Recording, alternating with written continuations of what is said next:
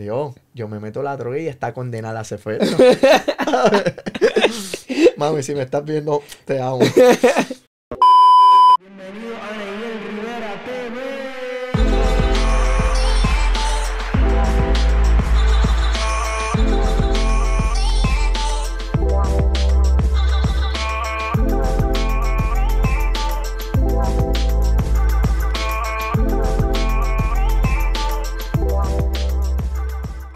Bienvenido mi gente a otro episodio más de Ahora o Nunca.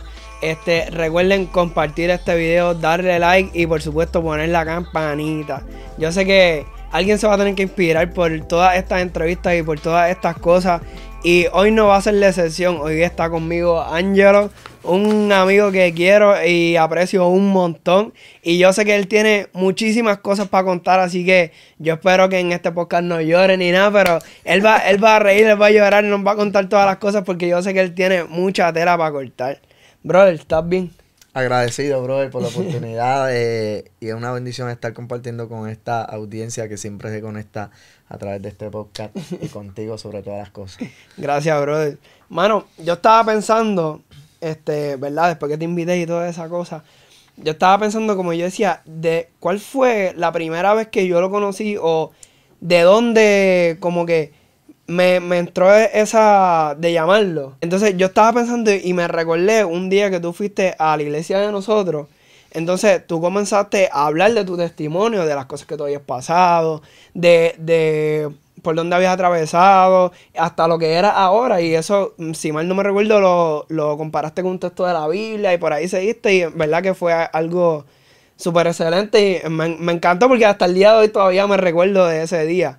Pero tú estabas hablando, si yo mal no me recuerdo, si no era tu mamá o tu papá, uno de los dos, que él te decía como que yo no creo en ti, o tú vas a hacer un tecato, vas a hacer esto, lo otro, y, y eso se me quedó en la mente bien brutal. Y yo sé que hay muchas personas que nos están viendo y mm, personas que nos van a ver después, que ellos están pasando por eso, o van a pasar por eso, o tienen similitudes en lo que, en lo que tú has experimentado, porque como hablaba hace unos días con una persona, yo le decía, no es que nosotros seamos el centro de atención, pero sí cuando la gente dice, diatre, si Angelo lo logró, pues yo lo puedo lograr también. Y pues yo creo que eso, eso inspira a las demás personas y pues de eso se trata este podcast, de que ellos puedan escuchar tu historia, puedan escuchar todo eso. Pero antes de entrar a, a ese medio, porque me imagino que eso fue en la adolescencia tuya, ¿verdad? Eso fue como en tu adolescencia. Antes de entrar a todo eso, ¿De qué pueblo tú eres? ¿Sabes? ¿De dónde, dónde tú naces y te crías? Ok, yo tengo una melcocha de nacimiento, como decimos nosotros. Eh, hay un famoso cliché que dice, no, yo fui, yo nací y fui criado en el Evangelio. Yo siempre Ajá. digo que yo nací en el hospital y entonces me criaron en el Evangelio. Ajá. Yo nací en el pueblo de Río Piedras, Puerto Rico. Eh, me crié con mi abuela en el barrio San José, allí cerca de Manuela Pérez. En eh, Río Piedras, Santurce. Eso Ajá. es casi San Juan, allí. Eh, por eso te digo, es una melcocha. Sí, De ahí- he, he pasado por ahí porque un, un amigo de, de mi papá tiene una casa por allá y vamos a correr jet ski, bote y un. Pues allí cerquita de lo que se conoce como la Laguna San José, eh, el eh, Molo San Juan, en la parte de atrás, literalmente de ese lugar, aunque mi familia como tal vivía en Río Piedra. Yo digo mi abuela porque mi abuela y obviamente mi abuelo eh, estuvieron separados desde que yo nací, obviamente hasta casi morirse mi abuelo hace como dos, tres años atrás. Y eh, mi abuelo vivía en Cataño. En realidad no era Cataño, era Guaynabo Amelia. Entonces, está ahí entre Ajá, la colindancia. Y la realidad es que yo me crío con mi abuelita. Cuando eh, yo nací, obviamente, eh, como parte de la experiencia o el escenario que viví de las operaciones. Más ahorita hablamos un poco de eso. Pero Eh, cuéntanos, cuéntanos, porque ese es el principio. ¿Cómo- o sea, ¿Qué pasó con tu vida ahí en, en- Me imagino que eso fue en meses de tu edad. Ok, como les contaba, ahorita hablábamos acerca de lo del, de lo del libro, que eso sí hablamos más ahorita. Entonces, eh, eh, en el libro yo comienzo eh, hablando desde antes de yo nacer. Yo un día me siento con mi mamá, mi papá, y re- más con mi mamá, y recopilo toda la información, recojo a mi abuelo, esto. Y entonces, eh, cuando obviamente eh, mi familia se entera de la noticia de que mi mamá estaba embarazada. Para aquel entonces mi abuelo pertenecía a un concilio muy reconocido aquí en Puerto Rico. Entonces eh, había como una tormenta que estaba atravesando la familia eh, de mi mamá, ya que para aquel entonces mi abuelo y mi abuela se divorcian. So, era una temporada donde eh, literalmente pues divorciarse dentro, ¿verdad? De lo que es una institución, pues no era lo común.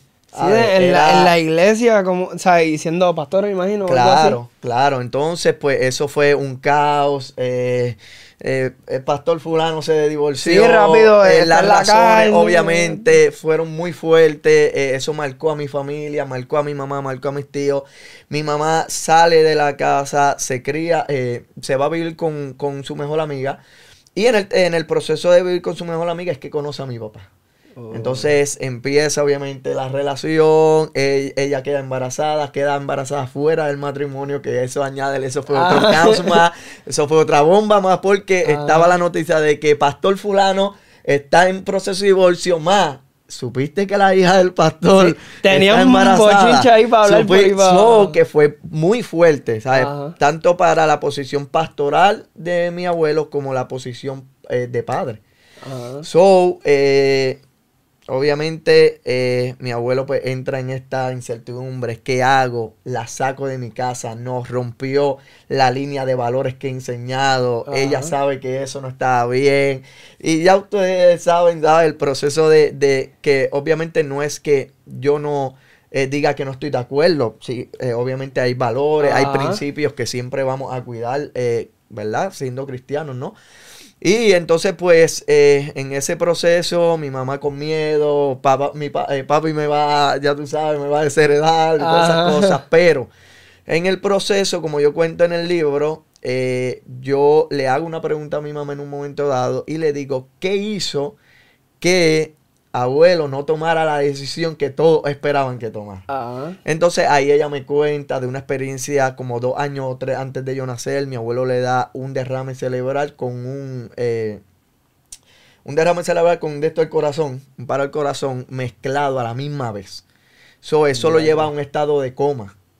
Estaban en New Jersey, allá lo desahucian y el día antes de que ya lo desahuciaran y llévatelo para tu casa y tú sabes todo el proceso médico, eh, viajó un hombre de Puerto Rico y entra en, la, en el cuarto donde se encontraba mi abuelo con todas las máquinas. Y cuando mi abuelo, obviamente, obviamente en estado de coma, eh, nada pasaba, eh, la persona, un hombre de Dios, se le acerca y le dice, Caraballo, usted no se puede morir todavía porque Dios va a levantar a alguien de la familia que va a seguir el legado pastoral de la casa. Diadre. So, al día siguiente, cuando mi familia van a hacer todo el proceso de sacarlo y llegan al hospital, lo más impresionante fue que mi abuelo estaba en el borde de la cama, sentado, sin las maquinarias puestas, y lo primero que pidió fue comida porque tenía hambre. Eso fue un testimoniazo impresionante. La ciencia todavía no se lo explicaba, todo eso. Y cuando eh, yo le pregunto, obviamente volviendo a mi mamá, ¿por qué fue? Mi mamá dijo, es que a él le dieron una palabra.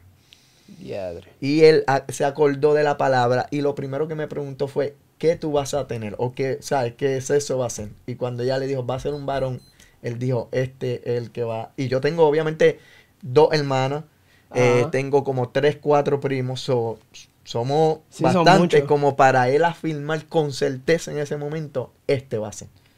So que había una marca, pero dentro de esa marca, obviamente, pues nací normal. Al año y medio, mi mamá cada vez que eh, me iba a cambiar, eh, siempre yo empezaba a llorar. Entonces mi mamá de barrio, de caserío, ah. buen boricua, tú sabes, con el sazón maternal de Puerto ah. Rico, eh, decía siempre, ah, este nene no le gusta que lo cambie, este nene es un puerco. Ese nene se quiere quedar cagado. pues entonces, pero mi tía, eh, que era obviamente eh, hermana de mi papá, aunque no de sangre, y más adelante te voy a contar otro, ¿verdad? Proceso de la parte de mi papá, le, había estudiado medicina. entonces ella decía como que no es normal que cada vez específicamente que lo van a cambiar, pero no es que lo van a cambiar, es que tú sabes que a las madres boricuas, cuando iban a cambiar los nenes, cogían a los nenes, le unían las dos piernitas y las Ah. levantaban para arriba y ya tú sabes. Pues entonces, cada vez que ella me tocaba los pies, yo empezaba a llorar. Oh. So ella dice, llévenlo, que no es normal. Pero para ese tiempo era mi prim- la primera celebración del añito, aunque ya yo lo había cumplido. Eh, mi familia, pues la realidad es que yo vengo de una familia pues común como cualquiera, pero de muy, muy bajos recursos. Mi mamá no trabajaba, mi papá ejercía la profesión de barbería para aquel entonces, te estoy hablando que los recortes eran a unos 50, 2 dólares. Diadre. 3 dólares apenas literalmente daba para nosotros. Ajá. Éramos tres, eh, literalmente cuatro, porque mi papá tenía eh, un varón que era mi hermano en, de una relación anterior que pasó a vivir con nosotros porque su mamá murió de cáncer. So, añade todo eso, era una carga muy fuerte. Él estudiaba, eh, se salió de estudiar, estu- quería, estu- eh, quería- estaba estudiando para ser trabajador social. Ok. So, dentro de todo ese proceso, llegó como al año y medio que me pudieron celebrar mi primer añito. Y en el primer añito, durante la fiesta de celebración, mientras yo me encontraba eh, corriendo con los muchachos, yo tengo una caída. Cuando tengo una caída, ¿sabes? Comencé a llorar, a llorar, a llorar, a llorar, me metieron para adentro. Y mi tía vuelve y le recalca. Y le dice, no es normal el tipo de caída que tuvo. Porque yo caminaba, daba dos pasos y me caía. Me paraba, daba dos pasos, me caía, pero todo el mundo decía, está aprendiendo a caminar. Ajá. Es normal en el proceso de todo niño, eh, eh, en su aprendizaje a eso. So, ella le dijo, llévenlo. Y mi mamá dijo, está bien, cuando pase el, el cumpleaños, el lunes, yo lo llevo. So, a primera hora el lunes me llevaron. Y cuando me hicieron los análisis, salgo con que eh, nací con una dislocación de cadera. Una dislocación de cadera es eh, que el hueso, dentro del proceso de gestación, el hueso del fémur no se formó completamente. So, yo nací con una pulgada y media aproximadamente de diferencia, una pierna más larga que De otra. So, el doctor le dice, tenemos que someterlo a- a un proceso de operación. Mi familia pensaba que iban a hacer uno, como mucho, dos operaciones, pero la una o dos se convirtió en ocho operaciones. Y esas ocho operaciones se convirtieron en dos años sin salir del hospital. So, Wow. mi familia, mi abuela y mi mamá se tuvieron que mudar al hospital del niño en Centro Médico en Río. So, en esos lazos de dos años a mí me hacen las ocho operaciones. Y lo que hacen es que me tienen que poner un injerto. Pero, literalmente, para aquel entonces en Puerto Rico, ese tipo de operación era literalmente, ¿sabes? Yo era como el, el- el- el conejillo y, ¿sabes? Sí, estaban Eh, eh, aprendiendo contigo. Ajá, a mí fue la prueba. So dijeron, vamos a hacerle un injerto, pero que no sea externo, sino interno. Ok. So lo que hicieron fue que del hueso del fémur picaron un canto de hueso y me lo injertaron. Y en el proceso ellos iban a descubrir si mi cuerpo rechazaba el injerto o Sí, se hacía el hueso mismo pegaba como si fuera natural. Ajá. Y obviamente pasé todo ese proceso, eh, crecí, brinqué veleja, corrí, todo lo que la ciencia dijo que no iba a poder hacer, le corrí a los guardias, tiré piedras, rompí cristales, le corrí a mi mamá para las pelas, todo ese proceso lo pude hacer. Pero, eh, pues yo creo So, se supone que funcionó. funcionó. lo que ellos Pero eh, a los 21 años se supone que yo fuera. O ¿Sabes? Fui Ajá. porque me tenían que hacer de nuevo la prueba de medición a ver Mm. si realmente cuando el- los huesos obviamente estiraran y llegara el proceso donde ya no hay crecimiento en Ajá. cualquier cel, so, ahí van a determinar, mira, fue un éxito o no. Entonces, eh, la pulgada y media de diferencia pudieron operar la pulgada completa. Y la media se supone que mientras iba desarrollando y creciendo, Sí, se estiraba. se iba, iba a caer en, en su sitio.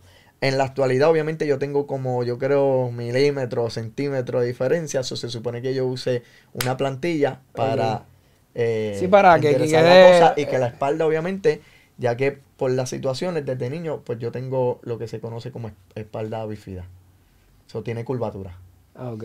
Y obviamente, pues al tiempo, disco, eh, Sí, se sigue dañando So, una cosa. gracias al Señor, 34 años, como yo digo, con sabor a 20, no he tenido ningún tipo de problema. Gracias a Dios. Eh, y en el proceso, pues ahí fue que me crié obviamente con mi familia, eh, pero esos primeros años, cuando salí del hospital, me crié más con mi abuela, que por eso es que te digo que viví en Río Piedra. ok. Y mi mamá y mi hermana estaban en Cataño, con mi papá. Después yo como grandecito, 5 o 6 años, so, voy completamente con mi familia y ahí vivimos felices como todo esto, un cuento de hadas, hasta que tenía 10 años. A la de 10 años, obviamente, todo empieza a cambiar. y, y me, hoy yo me reía porque leía uno de los capítulos y, el capítulo se llama eh, Una casa en arena movediza. So, y ahí yo empiezo a, a, contar acerca de los derrumbes y que hay derrumbes en la vida que son inminentes. Y obviamente hacía la comparativa de cuando Jesús hablaba y decía, hubo un hombre, uno prudente que construye su casa sobre la roca. Y lo interesante de esa historia eh, es que para los dos vino las mismas cosas.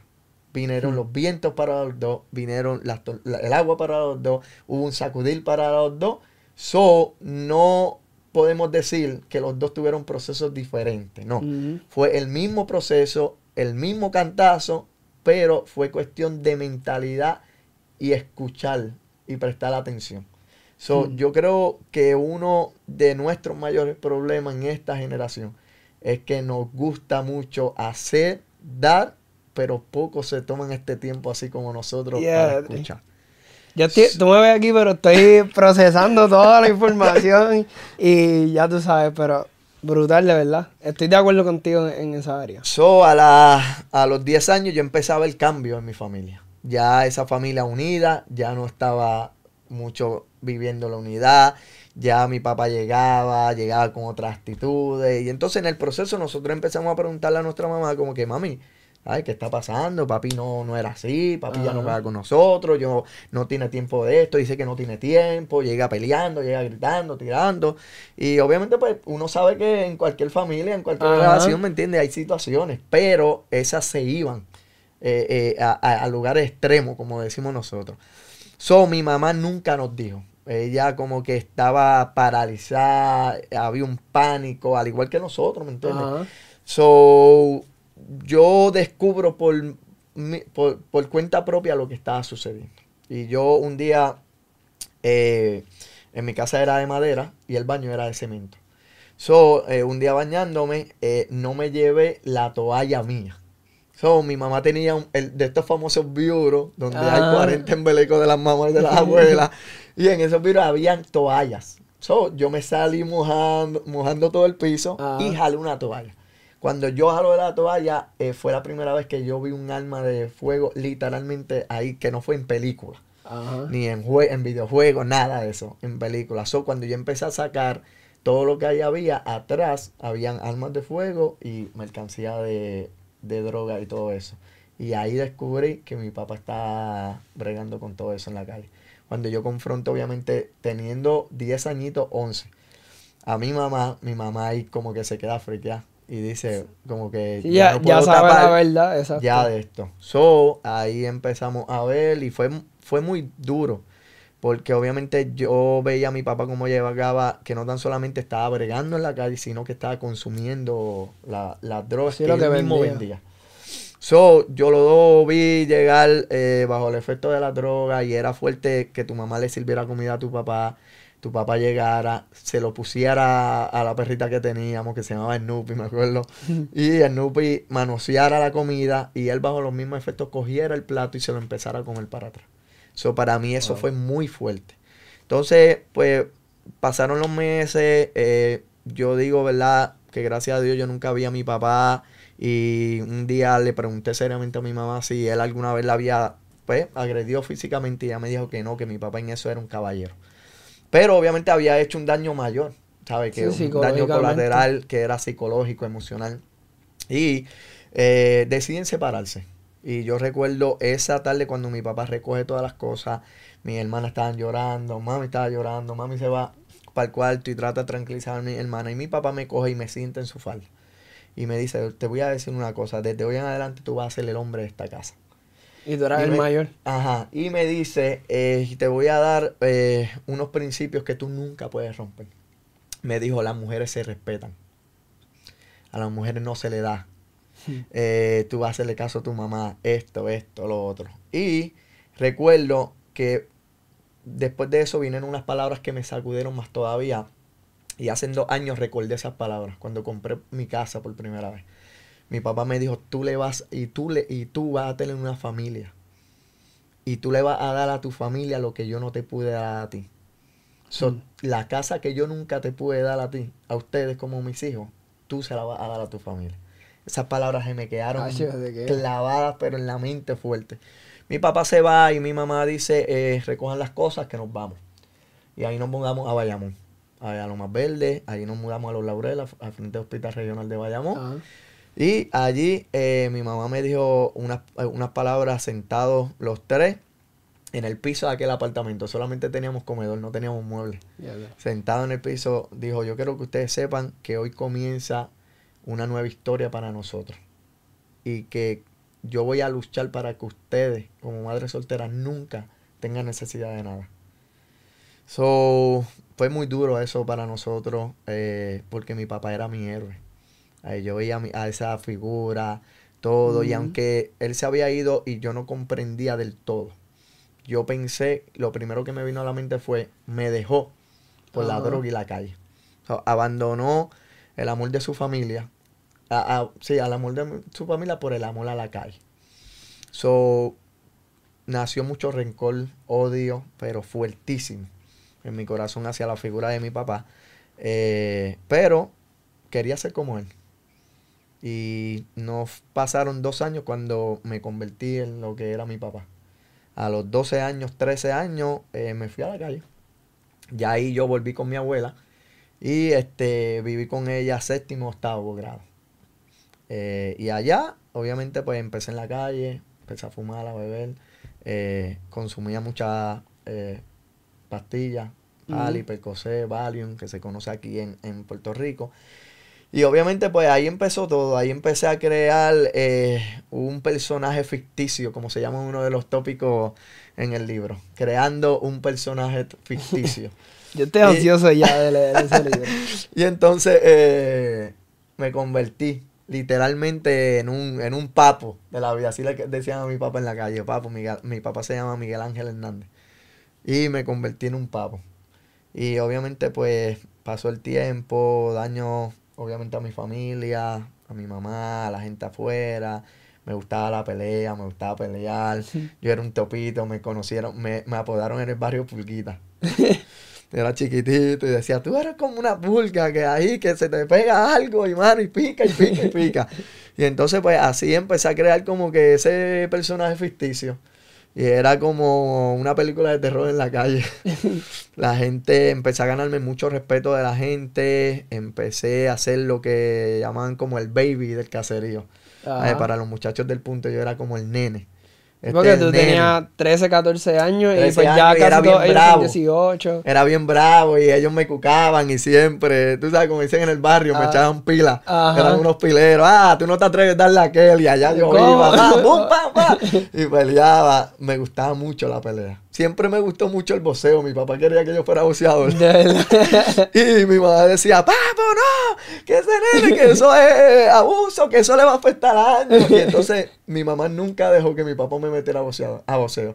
Pero después de grande, pues yo me fui a Redville y al municipal en Bayamón Ajá. y empecé a, a coger boxeo. Pero verdad. era más para pelear en la calle. Sí, para aprender a defender. Claro, crear esto- sombra, lo que llaman sombra y todo eso. Y pues siempre recordaba las palabras del entrenador que decía, mira, sus manos son armas blancas, ¿sabes? Bajo ley se considera que alguien que conoce las técnicas boxísticas, obviamente sabe dónde dar con precisión una persona y puede ser el gigante de Carolina, como dicen, y se va para el piso, ¿sabes? Y entonces, pues, yo empecé a cogerle ese gusto. A ver, aunque estaba envuelto en la calle, nunca me gustaba resolver las cosas como se resuelven, a- por ejemplo, hoy, de, de matar y todo. No, a mí no. Eso nunca a mí me gustó. A mí yo decía, pues vamos a resolver, pues vamos a darle un par de puños. Vamos a darle un round. Nos y después ¿eh? ya sacamos la, la, la furia y al final, papi, somos panas. Exacto. Y ya, y así era. So, en todo ese proceso, eh, di todos esos cantazos y pues Pulga se hizo Pulga en todo lo más verde, Santa Juanita. Era como que llegaba Pulga a los paris, decía, lo que hacían los paris. Ajá. Salían y decían, Pulga, por favor, no me dañes el party. ¿En Sí, porque siempre que llegaba, Nacho, llegaban los de Laurel, entonces nosotros llegábamos un corillo, un combo, y, ¿sabes? La gente era un terror. Ay, literal, de verdad, tú puedes ir hoy allí y, y preguntar, mira, Pulga, y te van a decir, no, Pulga era así, así, así, así y así. So, fue entre tanto, ¿sabes? Esto es para mí hoy jocoso, pero cuando yo me pongo a recordarlo, yo digo, eh, el daño vuelvo colateral que yo provoqué. ¿Por qué? Porque hoy yo voy a donde vive mi mamá residencial y yo veo que los que la llevan allí, ¿sabes? en el caserío, como decimos nosotros en la calle, eran los mismos nenes que cuando yo estaba me pedían chavo para dulce.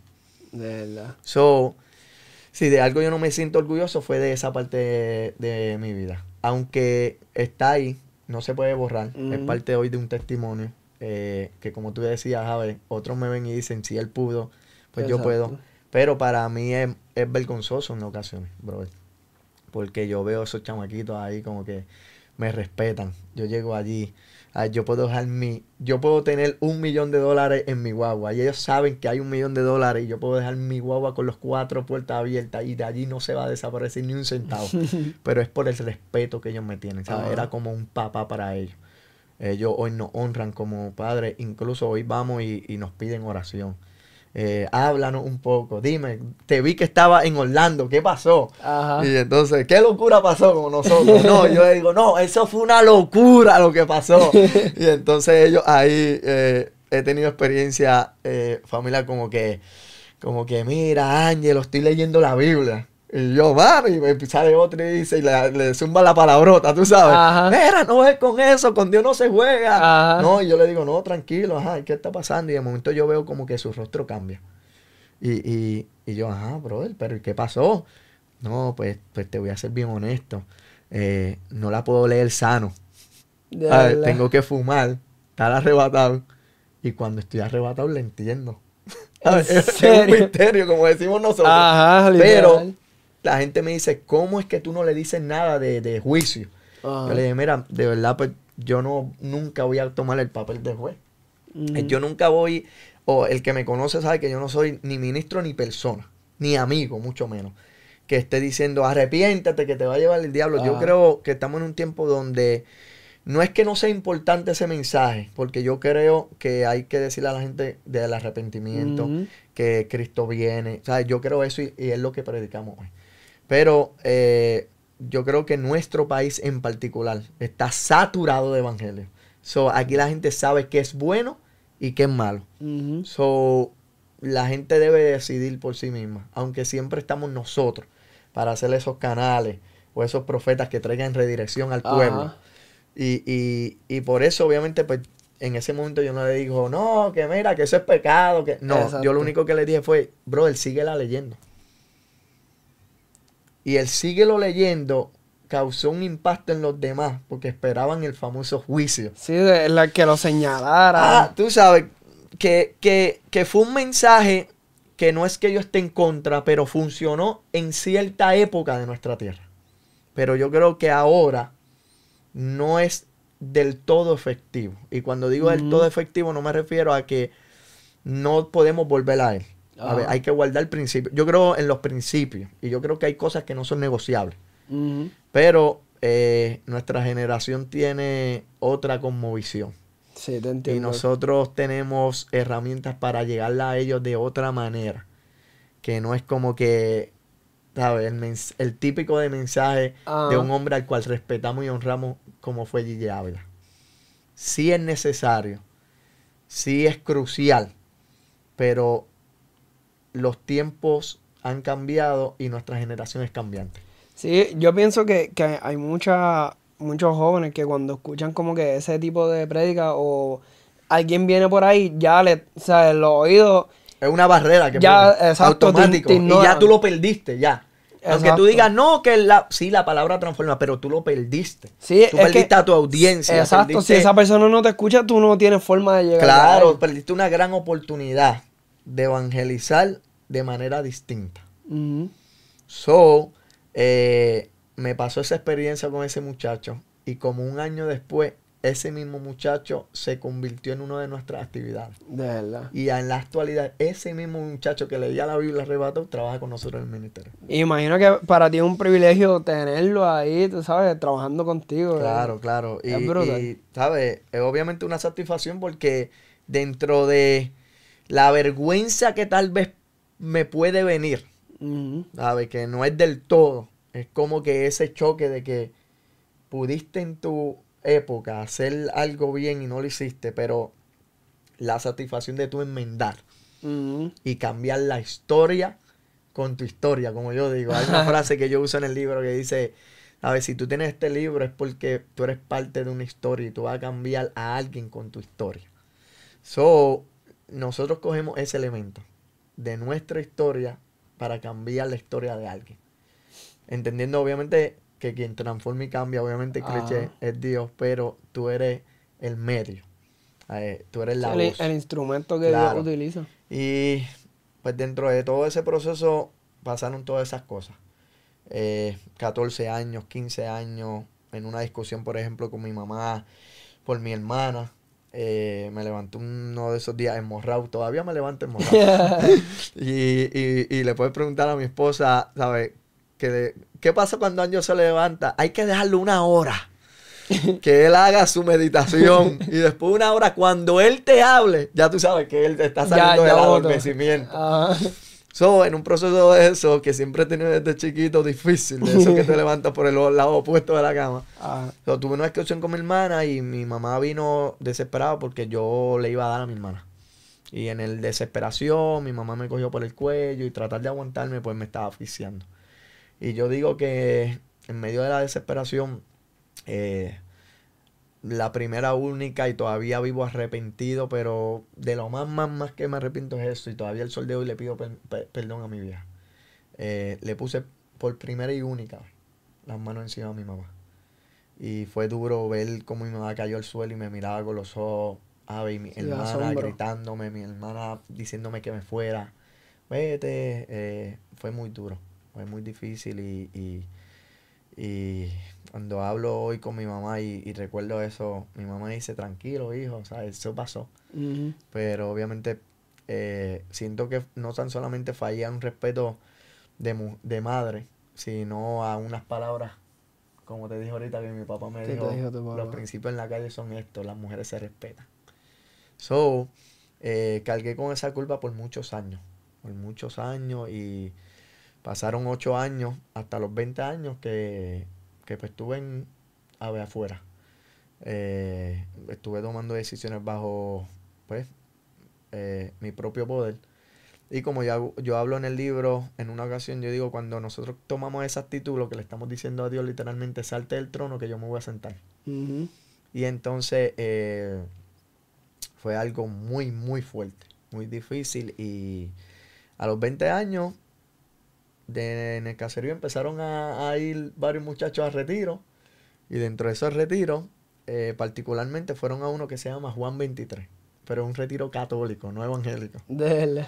So, ellos empezaron a decir, Pulga, la solución tuya es Cristo, pero yo estaba ya cerrado. Porque yo decía, el Dios que, mi, abue- que yo vi a mi abuelo predicar por muchos años, era el Dios que se había olvidado de nosotros, había olvidado de mi casa, de mi familia, cuando mi papá se fue, ¿por qué no impidió? Yo tenía esta imagen de que Dios iba a bajar y, le iba a poner 40 pestillos a la puerta de mi casa porque mi papá no se fue. Ajá.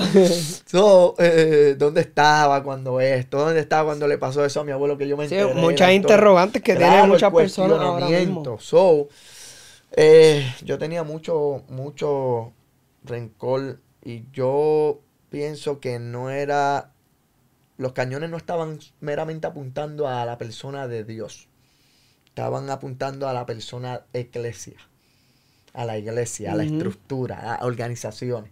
Porque de ahí fue que vino y salió el ataque hacia mi familia. Exacto. So, yo tenía una rebeldía en cuanto a líderes, pastores, sacerdotes, Sí, a, todo lo que tuviera que ver con todo eso. el sistema como tal. No, eh, eh, no el reino, como decimos nosotros, sino el sistema.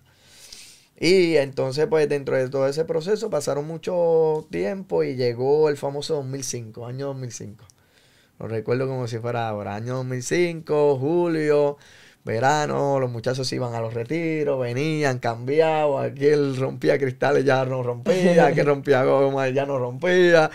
El lenguaje empezó a cambiar, este, la habladera de malos empezó a acabar. Y yo decía, pero espérate, me estoy quedando, ¿sabes? Yo me sentía como Will Smith en Alien Legend, ¿sabes? solo, solo, me estoy quedando solo, sin amigos, la gente me está mirando raro, eh, me vienen a decir de un Dios que transforma y yo no quería saber de ese Dios y Ajá. bueno, ya tú sabes. 40 mil asuntos que eh, poco a poco fueron haciendo efecto. Ahí, fueron la gota ahí. Va, tú sabes, cuando la gota da en un mismo sitio, Ajá. tú puedes empañetar ese piso y te puede quedar bien, pero si cae la gota, la gota, ese piso se va a abrir. le sigue haciendo lo Y ya tú sabes. So, eso, ese tiempo llegó. Mi mamá oraba. Yo veía como mi mamá, cuando yo llegaba 3, 4 de la mañana, yo escuchaba a mi mamá orando en su cuarto. Señor, hazle entender a la gente lo que lo que está haciendo no es correcto, esto, lo otro. Y dentro de todo ese proceso, obviamente, caemos en lo que tú escuchaste por primera vez del. Ajá. Mi tía empezó a decir que yo iba a ser un parásito. Que yo iba a ser igual que mi papá. Oh. So, eso fue la área más fuerte que a mí me tocó. Porque cada vez que yo intentaba o trataba de levantarme para emprender, esa voz venía. Parásito.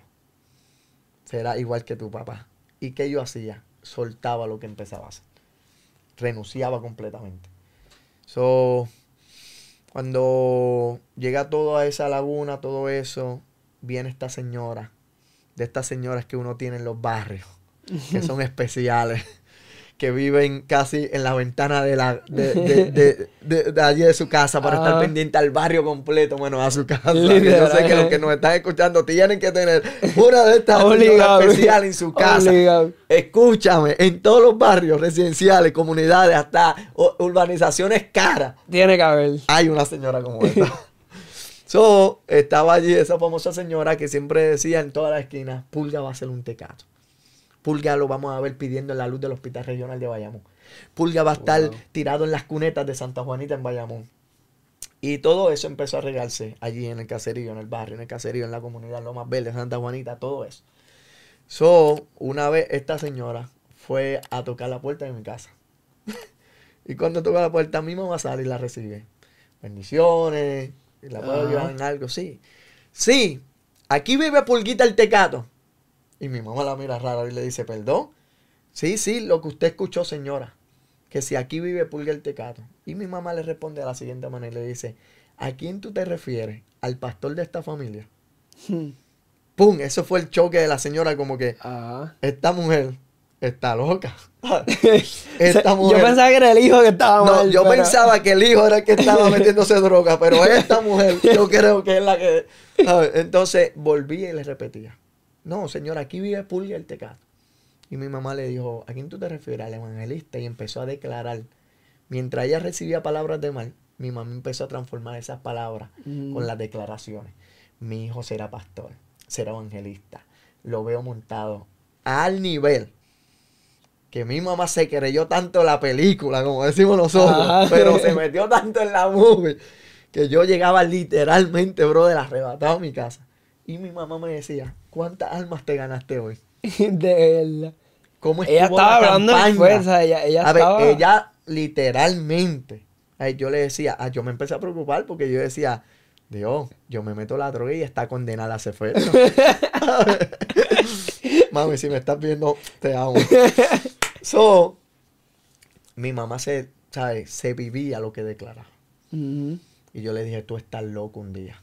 Y me dijo, me miró serio y me dijo, vamos a ver quién está más loco, si el tuyo o el mío. Ujú. Y yo dije, espérate, esta mujer está en serio. Yo estaba. Y me dijo, y me dijo unas palabras que ahí, ahí mi mamá me dio una inyección de fe que tengo hasta el sol de hoy. Y de, de esa declaración nace el nombre del libro que escribí.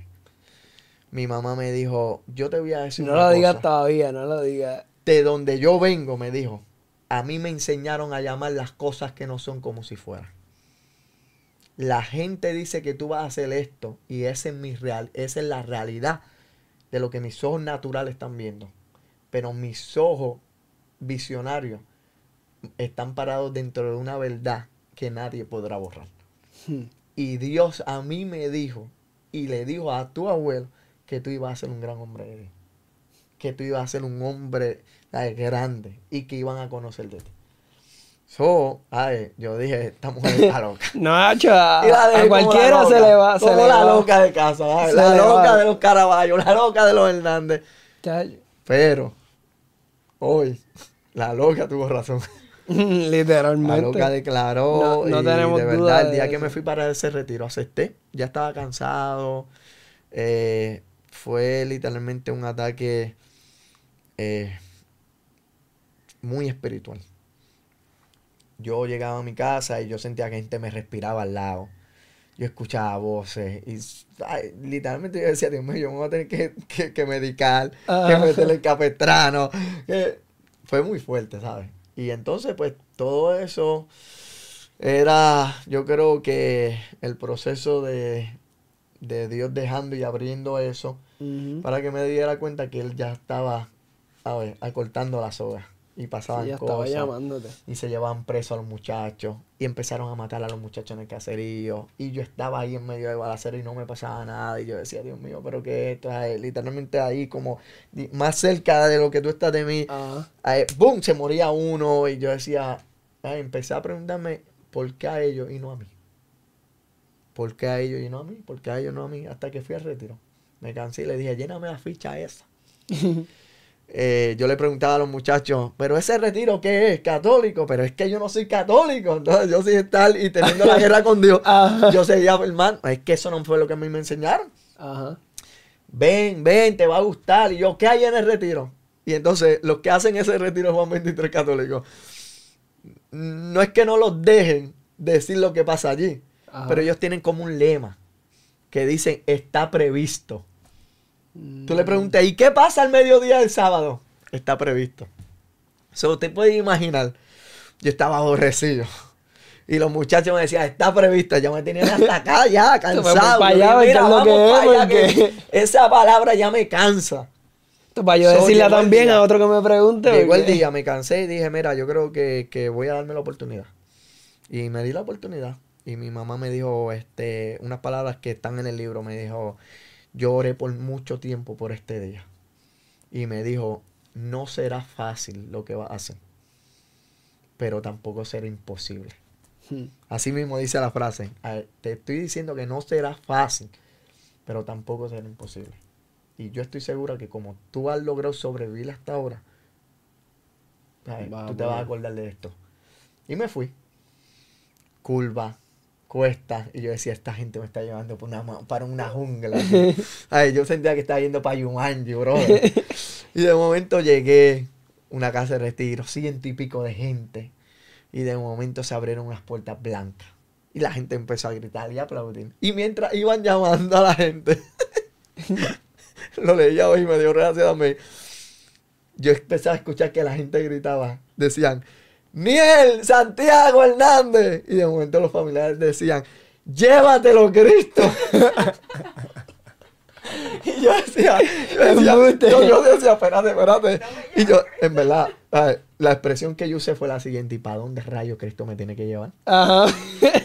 ¿Para dónde rayos Cristo me va a Esta llevar? gente me trajo a matarme acá. Y de momento Ángel Hernández Caraballo. Llévatelo, Cristo. Y yo, Dios mío. Y tú aguantando para que no me. Entré, ese primer viernes fue muy eh, desafiante. A la palabra, los testimonios, las predicaciones. Y yo decía, Dios mío, pero esta gente son católicos, ¿de verdad? Porque es que predicaban como evangélicos, con carisma, una unción linda y todas esas cosas. Llega el sábado, el sábado empieza la guerra fuerte. El sábado las voces, ¿qué estás haciendo aquí? Pulque, estás perdiendo el tiempo, levántate, Yeah. vete. Pero dentro de mí yo decía, mano, yo he probado todo. Déjame darme la oportunidad. Ya lo que queda es ya más la mitad de este día y mañana hasta el mediodía ya me voy, ya. Exacto. Y si no me funciona, sigo en lo mismo, ya. Yo tenía los negocios allá abajo, tenía todas las cosas que yo estaba haciendo. So, ese sábado, eh, en una de las predicaciones hicieron un llamado. Yo me quedé en la mesa. Todo el mundo pasó llorando, gritando y se revolcaban. Y aquel estaba vomitando. Y aquella. Bueno, ya tú sabes. Esta experiencia, ¿verdad? De retiro que linda Ajá. que, que gente tiene que, y que vive y que yo estoy seguro que, que, que trae una marca en la vida de la gente para siempre. So, yo empecé a hablar con Dios y le dije, yo no sé si tú eres real, brother, o no. Yo no sé si tú existes, ¿verdad? Pero si tú existes, ayúdame a salir de lo que yo estoy. Y si tú me ayudas a salir, yo quiero hacer una promesa, un voto, un pacto contigo. Y yo le dije, yo te, yo hago un pacto de que yo prometo que te voy a servir para el resto de mis días. Hmm. Y literalmente ahí aprendí, se lo enseñó ya a los muchachos que ayudo y mentoreo. Cuando tú le vayas a decir algo a Dios, ten cuidado con lo que tú dices. Literalmente. Porque literalmente, como dice eh, la, la palabra, tú te atas con los dichos de tu boca. Mm. So, yo le lanzo un reto y un desafío a Dios. A ver si él era real. Y pues, cuento largo corto, eh, llevo 14 años. Eh, ahora en diciembre cumplen 15 años. Diciembre 5 del 2005. Cinco. Yo cumplo el 6. De diciembre 5 y el 6 precisamente. A ver, de ese año fue ese sábado donde, pan, ahí fue como que empezó eh, el funeral de Pulga y empezó el renacimiento de Ángel. Llegué allá abajo, eh, le dije a Dios, Señor, dame una señal que, es, que esto que yo acabo de hacer Ajá. y esta decisión es para bien. Que no es una locura, que no es una emoción. Mm. So, yo bajé, Sí, para mejorar. yo bajé para el caserío y cuando bajé me mandan a buscar los muchachos del punto. El jefe de allí. Y me llevan por un apartamento que Mm. nosotros teníamos. Y pues voy al interrogatorio famoso que hablan por ahí. Y él me dice, mira, nosotros sabemos la decisión que tú has tomado. Y no nos vamos a negar. A ver, la respetamos. Y ahí se hizo viva esta palabra que dice, que Jesús le enseñaba a la gente y le decía, si ustedes no hablan hasta las piedras, hablarán Mm. por ustedes. Ahí yo descubrí, es- ese día, bro, yo descubrí eso. Porque ese hombre me dijo, y vamos a respetar lo que tú decidiste tomar. Pero te voy a decir una cosa serio y me señaló y me dijo, el día que tú te salgas de ahí, tú vas a pagar las consecuencias. Y yo, yo dije, no, no, esto es una locura. Y ahí esa fue la señal. Yo dije, esto es real. No, es que si no lo tomas como señal. la- Yo dije, aquí no hay más nada que esto es real. Y ahí empecé. 11 meses después, estoy ayudando en un retiro. Y vamos al almuerzo. Y después del retiro venía obviamente la charla, la primera de la, o la predicación de la tarde. Ah. Y para sorpresa, el predicador no llega. ¿Y qué vamos a hacer? Un corre y corre. Va, el líder ahí, déjame pensar, papá. Y se levanta una señora. Y dice, dale la oportunidad a Ángelo. Wow, mundo 11 me meses de- de haberte 11 convertido. meses de haberme convertido. Pero lo interesante fue convertido en la iglesia católica, en el retiro católico, porque yo hice literalmente dentro de mí una profesión de fe como veía a mi abuelo llevar a la gente cuando venía. Ok. So, que yo empecé a hacer dentro del catolicismo las prácticas que yo veía a mi abuelo. So, a los dos, tres meses de empezar, eh, empezamos a ayunar, a leer la Biblia, a orar. Eh, nos levantábamos a las cuatro en grupo. Eh, nos metíamos en monte, siendo católicos. Exacto. So, Así que el- en esos para meses- alguien que es católico romano apostólico, como, Sí, como dicen verdad, tra- personas. un católico tradicional, eso no es Exacto. común. Aunque, aunque, de verdad, yo se lo digo a quien sea y me paro en la mía, como digo, porque Ujú. tengo las dos vivencias.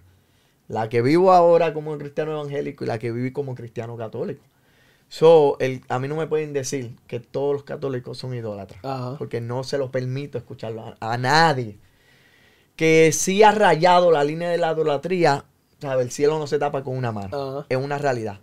Pero hablé en el evento de nosotros el año pasado y dije que en cinco años que llevo de cristiano evangélico y como ministro de la iglesia cristiana evangélica, descubrí, brother, y esto va a ser un asombro para gente, yo sé que va a sacudir. Estos días voy a tirar ese cantito de ese video en las redes. Usted lo va a ver. Descubrí que en la iglesia evangélica hay mucha más idolatría que en la iglesia católica. Y... Wow, pa, pa, para, para, para, Ángelo, Ángelo, Ángelo. Chicos, me voy a meter en problemas. Como digo cuando predico, no voy a repetirlo de nuevo. En la iglesia evangélica hay mucha más idolatría que- que a nivel católico. Porque a nivel católico hay imágenes, estampitas, rosarios, Cristo crucificado, santos por todos lados. En la iglesia evangélica no. Pero en la iglesia evangélica hemos idolatrado la figura apostólica, de apóstoles, de Mm. profetas, de evangélicos, de evangelistas, de pastores. So, a ver, ese tema, nadie me puede decir, mira, no, que los católicos son. No, tenga cuidado. Porque a nivel evangélico también hay gente que idolatra al hombre. Ujú. Y yo creo que estamos ante una generación que tenemos que volver a traer a Cristo al centro de todo. Centro de nuestra familia, empresa, negocio, matrimonio, noviazgo, ese al centro. Ver, tenemos que devolverle esa, eh, eh, esa posición que siempre ha sido de él. A ver. Simplemente pues nosotros envueltos en la ola a ver, evangélicas modernas, contemporáneas. so, hemos, nos hemos adentrado de cierta manera. Eh, como dice- decían, el que a lo mejor no lo lograría, lo logró, lo alcanzó y dio el palo, como decimos nosotros. ¿Sabes? Que tú sabes de Ajá, música. ajá. Esta canción va a dar el palo. Ajá. Y pues puede ser que a lo mejor no la dé, tires cuatro canciones y a la quinta. Sí. A ver, da el palo. So, la señora no se equivocó. Todo el mundo tenía miedo. Recuerdo que prediqué como dos minutos de la palabra. De- Y como yo siempre fui atrevido, le dije al líder, dame cinco minutos para orar. Y me fui a orar. Y cuando abrí la Biblia, le dije, Señor, da una palabra. Como hay gente, tú sabes. Ajá. Y abrí la Biblia. Gracias a Dios que no salió que Judas sacó, Ah. pero... Ab- abrí la Biblia. Y me salió la historia del joven rico. Señor, maestro bueno, ¿qué tengo que hacer para heredar la vida eterna? ¿Por qué me llamas bueno si solamente bueno es el Padre? Has cumplido los mandamientos, los he cumplido, todo. Ok, una cosa te, pero una cosa te falta. Vete, vende todo lo que tienes, dáselo a los pobres y sigue. Die- El primer sermón. El primer Casi sermón fue de eso. Prediqué dos minutos nada más de la palabra. Y los otros 40 minutos, treinta y pico, no me recuerdo ni cuánto fue, fueron hablando de esta misma experiencia que te estoy contando. Y eso fue como un boom. A ver, ahí yo dije, creo que nací para esto. Y empecé a desarrollarme. Pasaron los años. Cuento largo corto. Tuve una experiencia con Dios teniendo meses de católico y sentí que Dios me dijo, quédate aquí que voy a hacer algo contigo dentro del catolicismo. Porque yo le decía, Señor, tú sabes que esto no, Ajá. no es lo que yo estoy acostumbrado, ¿sabes? Y entonces pues yo pensé que eso quédate aquí, que voy a hacer algo contigo, eran unos meses. Y ya, y vuelvo y me busco una iglesia evangélica y ya tú sabes, y a cantar corazos, y aleluya, gloria a. Dios. Y de momento ahora Hilson, eh, eh, Elevation Church Ajá, y todas esas cosas. Tú sabes todo nosotros. So, esos meses se convirtieron en nueve años. Wow. Nueve años. Y dentro de los nueve años conocí a mi esposa, nos casamos dentro de la iglesia católica y empecé a ver el cumplimiento de lo que una piedra me había profetizado sentado en su espalda Hmm. cuando tenía 10 años. Me dijo, tú tendrás una familia y tú le darás a tu familia lo que yo no pude. Cuento largo, eh, predicaba, brother, del perdón, pero no lo vivía. Hasta que un día fue muy confrontado. Y hoy lo volví a leer y me confrontó de nuevo esa pregunta. Hmm. Sentí que Dios me habló y me dijo, ¿a quién estás predicando? Y le dije, pues, ¿a quién más? ¿A ti? ¿De quién estás hablando? Y le dije, pues, ¿de quién más? De ti. Y escuché fuerte una voz que me dijo, a mí no, porque yo no te conozco. Wow. Y literalmente fue como que cerré los ojos y los abrí, pum, se encendió un televisor y vi el proceso de odio y rencor que yo tenía con mi papá. Y le dije a Dios todo menos eso. En, en, en medio de toda esa vivencia En está- medio de todo eso ya yo predicaba. Ya era como que la noticia, ¿escuchaste al flaquito blanquito? Ajá. Mano, cuando habla se me paran los pelos. Cuando habla, mano, no, no me duermo. Los nenes decían, no me duermo, me gusta escucharlo. Ajá. Esto, y, y pues ustedes han visto mi carisma, como yo predico. Literalmente, yo llegué a la iglesia evangélica ya siendo predicador. Entonces, yo me desarrollo como predicador en la iglesia católica. El carisma que yo tengo hoy era así mismo. Ah. Toca a dos personas, esto, esto, muévete, levántala. Así mismito dentro de la iglesia. Hay videos en YouTube. De verdad. de- Ah, Hay de videos eso. en YouTube, así. Teníamos grupos, teníamos bandas. Bueno, un caos. Loco, pero bueno dentro del catolicismo. So, y, y créeme, no me arrepiento para nada. Como digo en el libro, con mucho respeto, amo a mis hermanos católicos. En la actualidad, tengo gente que son católicos, apostólicos y romanos. Y trabajan con nosotros en el ministerio. De verdad. Y yo les digo, los cristianos católicos más cristianos que he conocido en toda mi vida. Literal. Gente que ama a la iglesia, ama a Dios, ama a su comunidad, ama a sus parroquias. eh, gente eh, diezmante y que siembran en la obra. ver, porque yo enseño a mis muchachos esos principios. Y ellos como católicos, no es que no, no se enseñe eso en la iglesia católica. Sí, siempre eh, eh, está esta nube de que hay los pesitos, el famoso pesito Ajá. dominguero. No, no, no, no.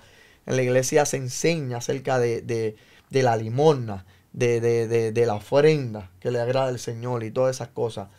Lo que pasa es que es cuestión de terminología. A ver, acá obviamente se habla más directo acerca de, traigan sus diezmos, traigan sus ofrendas, eso. Pero en la iglesia católica, pues la terminología es ofrenda. Pero hay gente que ama a Dios y sabe lo que es de Dios y mm. lo que es de ellos. Y lo saben dividir, claro. So, esa gente que tengo conmigo trabajando son esos. saben lo que es de Dios y son hoy, em, ¿sabes? Son gente empresario, literalmente, para la gloria de Dios, millonario. Puedo decirlo, millonario. Un ente brutal. A ver, tienen compañía en Corozal que hacen camisa, uniforme, eh, una locura. Y tú dices, Dios, pero ya, ¿sabes? Ajá. Católico, y, pero yo creo que han sido muy bendecidos porque han sabido honrar a Dios. Y el que honra a Dios no le falta nada. Al que honra a Dios, Dios le da más de lo que tú te imaginas. dentro de todo ese proceso, Dios me mostró eso. Pasó el tiempo, murió eh, mi abuela, pero ahí, aquí llega una parte muy interesante en todo este proceso que ahí descubro que la que muere no es la verdadera mamá de mi papá. Fue la que lo creyó. Y la que era mejor amiga de la verdadera mamá de mi papá. So, mi abuela lo tuvo a mi papá y se lo dio a su mejor amiga porque no tenía económicamente para. Wow, lo cría la amiga de, La mejor amiga de ella. De ella. Que esa es tu abuela prácticamente, porque es la, es la que y mi papá, literalmente, yo quisiera que tuviera, tenía dos mamás y las quería como si fueran una. Ese hombre, amaba a esas mujeres. Y nosotros siempre nos dijeron la verdad. A él le dijeron la verdad también. Incluso lo sentaron. Mira, nosotros no somos tus padres, te vamos a llevar ahora a conocerlo. Pero todo eso yo lo descubro después de grande. Que si yo que por eso es que aquí es donde voy. Muchas veces nosotros juzgamos a nuestros padres. Mm. Porque a lo mejor no son lo que nosotros esperamos. Y no son esos padres de, de película, de, de, de, de sueño, de hada y todas esas cosas que no está mal. Oye, hay, hay familias que yo doy gracias a Dios que son literal, casi parece que viven en el cielo. Porque es una realidad, son esa perfección hay otras que tuvimos que vivir esta experiencia. A lo mejor mm. no las tuvimos, pero no nos arrepentimos. Son nuestra familia, son nuestros padres y estamos orgullosos de decirlo donde quiera que nos paremos. Aunque, ¿sabes? Era un adicto, es mi papá y punto. Yo no creo mucho, con el respeto, ¿verdad? De gente que a lo mejor va a, tener eh, indiferencias conmigo en esta parte. Yo no creo mucho en ese famoso comentario de que padre no es el que engendra, padre es el que cría. No, usted me perdona, padre es padre independientemente esté o no esté. Esto es mi perspectiva, de vista y, experiencia, ¿verdad? Que así mismo como yo respeto la de ellos, pues la gente hasta ahora ha respetado eh, la mía. So, eh, ahí lo descubro. Y en ese primer encuentro, después de muchos años con mi papá, literalmente a mí me tienen que, me sacaron de la funeral. Porque literalmente yo me quería comer a mi papá. Porque yo estaba, recuerdo con mi hermana viendo la velata de mi abuela y yo escuché cuando él le dijo a alguien, viste mis niños, viste lo grande que lo he hecho. Ay, a mí, me, tú sabes, se me metió el boricua por dentro, me puso la sangre caliente y yo dije como que... Tú quieres salir el pulpo otra vez. A ver, tú no estuviste todos estos años y tú dices, mira lo que yo he hecho. A ver, es como que yo sentí que le quitó mérito a mi mamá, pero es en la ignorancia, ¿ves? So, este, pasó mucho tiempo y, y recuerdo que mucho antes de eso, vuelvo al 2005, tres meses antes de yo convertirme, yo estaba hablando, me acuerdo como si fuera ahora fecha y todo. Septiembre 21 del 2005. Estaba hablando yo con mi hermano, con el que te dije que nos criamos. Ah. Y dentro de la conversación estábamos planificando la muerte de mi papá. Y teníamos todo ya, todo. Teníamos su propia gente que le iban a tirar la camita, como decimos nosotros en el barrio. Estaba todo cuadrado. Y en medio de la conversación, drásticamente, tomó otro giro. Y él me dice, Ángelo, yo sé lo que tú estás haciendo y yo no he sido ejemplo. la imagen de mi hermano, después que el papi se fue, fue la de ese papá. mi hermano era todo para mí. Era mi hermano, era mi papá, era mi confidente, era mi amigo, era mi consejero, era mi mentor, todo. pero en la calle. So, yo le decía, él me decía, yo no he sido un buen ejemplo, y, pero yo quiero pedirte algo y que tú me lo prometas. Y yo, te, yo le dije, sí, Miguelito, mi hermano se llamaba como mi papá, Miguel Ángel Hernández. Yo me llamo Angelo Miguel. Yo- So, yo le dije, sí, Miguelito, por ti yo hago lo que sea. Y de momento otra piedra empieza a hablarme. Hmm. Y me dice, yo quiero que tú me prometas que tú vas a dejar esto y vas a buscar de Dios. Así de la nada, ¡boom! Yo le cambié Planificando algo que, que no tiene nada que ver con eso. A ver, como que hablando de muerte y ¡boom! Llega la vida Ajá. al escenario. Y todo cambió. So, yo le cambié la conversación. Eso fue jueves 21 de septiembre. Domingo 24 de septiembre. Recibo una llamada de mi tío diciendo, Ángelo, Miguelito acaba de morir en un accidente de carro. Wow. Eso fue el mundo, se me vino abajo, brother. Y yo recuerdo que fui a la funeraria y yo lloraba y la gente decía, ¿cuántos se amaban? Y lo que la gente no sabía era que yo no lloraba porque mi hermano había muerto. Porque yo sabía que a mi hermano, tarde o temprano, lo iban a matar. Él vivía en Coupé y en Coupé habían ofrecido 10 mil dólares por la cabeza de mi hermano. Entonces, yo sabía que en cualquier momento ya mi, ¿sabes? Se podía. Yo lloraba porque yo decía ser hombre para algunas cosas y no pude ser hombre para prometerle en vida que yo iba a cumplir su promesa. Y tres meses después, ¡pum! El retiro. Oh. So, Que todo va ahí encaminándose. después de grandes, ahí cuando se da ese encuentro, pasó el tiempo, sigo predicando. Pero con el odio ahí, con el odio ahí. Mm. Y al tiempo muere la verdadera mamá de mi papá. Y yo sabía que era otro encuentro Sí, se tenían que volver a ver. comparado al anterior, que yo no estaba en la, ya en la iglesia, versus el de ahora que estoy en la iglesia. Eso fue como que esa prueba. Vamos a ver si Si de se me pone verdad la sangre caliente. volvemos a ver si lo que oíste, a ver, lo del hombre insensato versus el sabio, Ajá. que te dije, vinieron las mismas cosas, lo que cambió la historia de cada uno y marcó la diferencia entre los dos fue que uno escuchó y obedeció. El otro escuchó pero no hizo nada. Ujú. So, era como que vamos a ver en qué área de lo sensato o la insanse, insanse, que va a parar. Ajá. y yo dije, ok, vamos por encima. Pero ahí, en ese tiempo de, de hablar con Dios, sentí fuerte que Él me dijo, hoy va a ser el día de tu milagro, hoy va a ser el día de tu salvación. Y yo voy. Y no te niego, llegué con la esperanza de verlo. A mi abuela la velaron, eh, obviamente no tenía, ¿sabes? Económicamente siempre fue lo mismo. Vivió en residencial. So, ese tipo de personas que se dan a querer mucho en los residenciales, pocas veces, a ver, eh, en ocasiones, las velan en una funeraria. Siempre cogen el centro comunal de residencial y lo convierten en funeraria y allí la gente, y puede ir todo el mundo. So, así mismo fue. Yo llegué con la esperanza ese día de verlo. Dentro de lo más de mi, profundo de mi ser, yo quería verlo. A ver cómo yo iba a reaccionar. Era como un desafío a mí mismo que yo me estaba poniendo. So, estaba todo el mundo menos él. Y yo recuerdo que, me, o sea, tomo asiento y empieza esta guerra. Y yo cuento, cuando lo cuento así, predicando a los jóvenes juveniles, entre el bien y el mal, el angelito acá y el, angelito malo acá, diciéndome, ay, y empecé literalmente la primera vez, y yo creo única vez que he escuchado una voz tan mala, diciéndome, ¿qué estás haciendo aquí? Estás perdiendo tu tiempo. Ah, Literal. Y yo pensé pararme e irme. Y de momento escucho una voz potente que me dijo, te dije que hoy era el día de tu milagro, que hoy era el día de tu salvación. Y ahí mismo llega mi tío con un teléfono. Me dice, quieren hablar contigo. Brother, eso sí que fue. Porque por primera vez, que sé yo, en 21, 22 años, yo escuchaba aquella única voz de mi papá quebrantado. En la, pero, pero como un nene chiquito. A ver, estos llantos de que.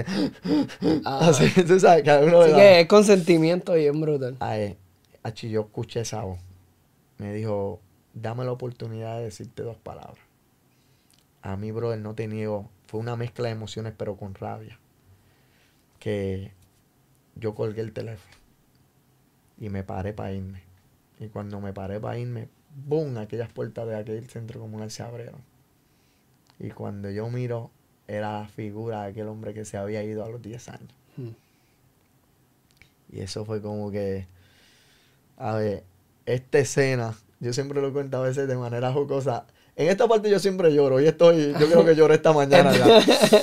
Pero en esta parte yo la cuento jocosa. Es como que el viejo este. Y viene este encuentro de los dos hombres para tirarse el tiro. ¿sabes? Más rápido. Fue así.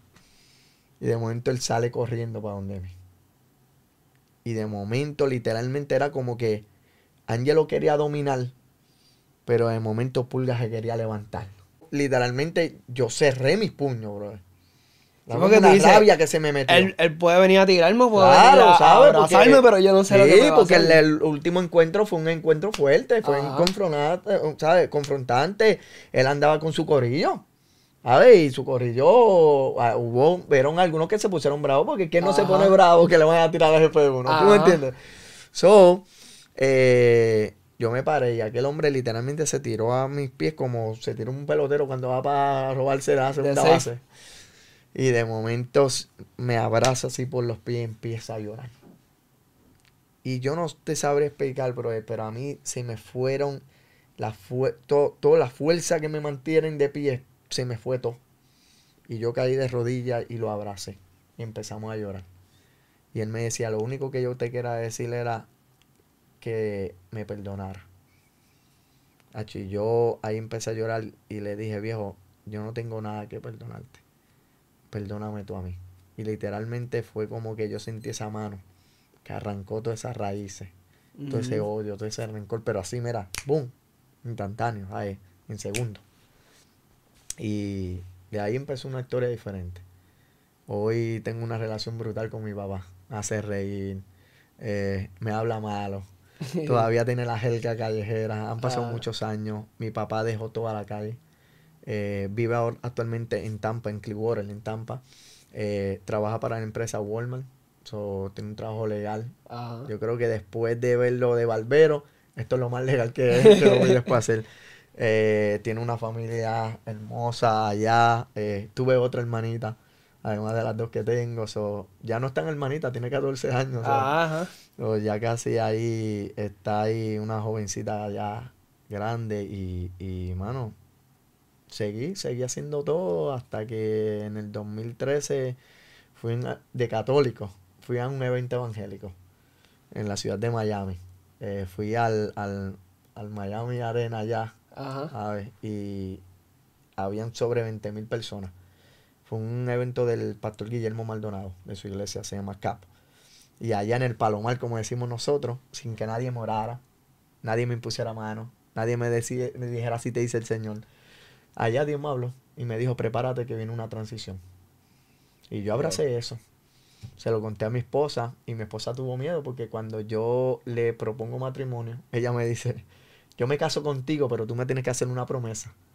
Yo le dije, ¿cuál es la promesa? Que tú me tienes que prometer que nunca te vas a ir de la iglesia católica. Porque ella sabía mi, mi background. Ya sabía que, que, a mí me gustaba la iglesia evangélica. Que, que ¿sabes? Era, era... Sí, e, era, era, parte de mí, era mi casa, ¿me entiendes? Y mi, mi, esposa toda la vida fue católica. Eh, mi esposa lo que lleva evangélica es los cinco años que nosotros llevamos ahora acá. En, nuestra, en la iglesia donde llegamos y eh, cinco años que llevamos del ministerio evangelístico. Ese es el tiempo que mi esposa lleva de... Sí, lo demás todo fue católico. Lo demás fue católico, pero full católico. So, en el 2013 tuve esa experiencia. En el 2014 vuelvo a viajar a Miami para un evento de la misma iglesia de Guillermo, pero de jóvenes, CGC.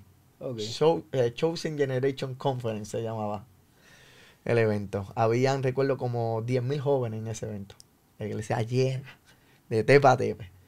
Y en una de las sesiones estaba predicando el quien era pastor de evangelismo para aquel entonces, Andy Alves. Y me acuerdo que estaba hablando de la importancia de eh, ganar almas. Que ganar almas era como un buzo que iba con un alpón cogiendo y tenías que, en el camino matar a, lo mejor ese tiburón que te iba a hacer de esto, tú sabes. Y entonces el hombre salió con un alpón, loco. De verdad. tenía un alpón y lo más brutal era que lo tenía cargado. So, todo el mundo en las primeras filas estaba como que, se le llegaba a el, el predicaba con una vivencia y con una pasión y se tiraba al piso. Bueno, parecía que era una película de, de, de, de guerra, pero ah. y hace un llamado y dice, quiero orar por los líderes de jóvenes y pastores de jóvenes. Pero yo estaba en la iglesia católica y a mí me decían pastor, pastor, pastor, pastor. Y yo decía, no digas eso porque dentro de la iglesia católica ese término no solamente se aplica a protestantes, como ellos, ¿verdad? Le, eh, dicen.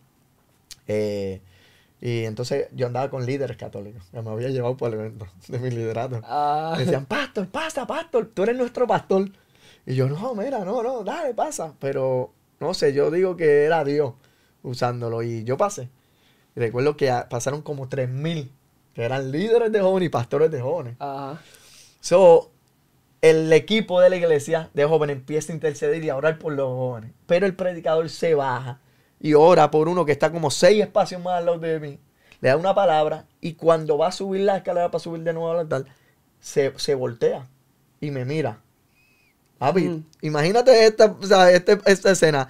Tres mil jóvenes y que el hombre vaya a dos personas nada más. Los demás fueron los líderes que oraron. No le puso más a más nadie. Y él se bajó y me dice así, Dios me dice que te diga, en cuatro meses viene la transición. Wow. Un año atrás, con alguien de esa misma iglesia me dice, viene la transición. Un año después me da fecha. Cuatro meses. Sin conocerme, nunca nos habíamos visto nada. Eh, eso fue julio del 2014. Yo llegué y en agosto yo hice mi carta de renuncia al liderato que yo tenía católico. Era un, era un liderato que se conoce como nacional. A ver, yo estaba a cargo de, de ese grupo a nivel isla. So, le puse la fecha de renuncia cuatro meses. Y caía más o menos noviembre y diciembre se cumplían los meses. Ese mismo año, en la asamblea que teníamos, el que es mi pastor hoy, le hablan. Estaba en pueblo del driving en Bayamón. Y le dicen, hay un grupo que se reúne los miércoles en el, en el teatro de la Universidad Central de, la Bayamón, de Bayamón, en la UCB, que está en, en la entrada de Valencia. Y hay un muchacho que mira, dicen que es católico, pero parece evangélico. Y mi pastor le dice a, a, a un muchacho de la iglesia, que es quien lleva a la gente, invita a los predicadores.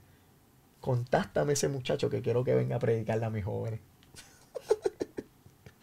Pero yo era católico todavía. Ajá, ajá. So que si yo estaba loco, más loco estaba mi pastor.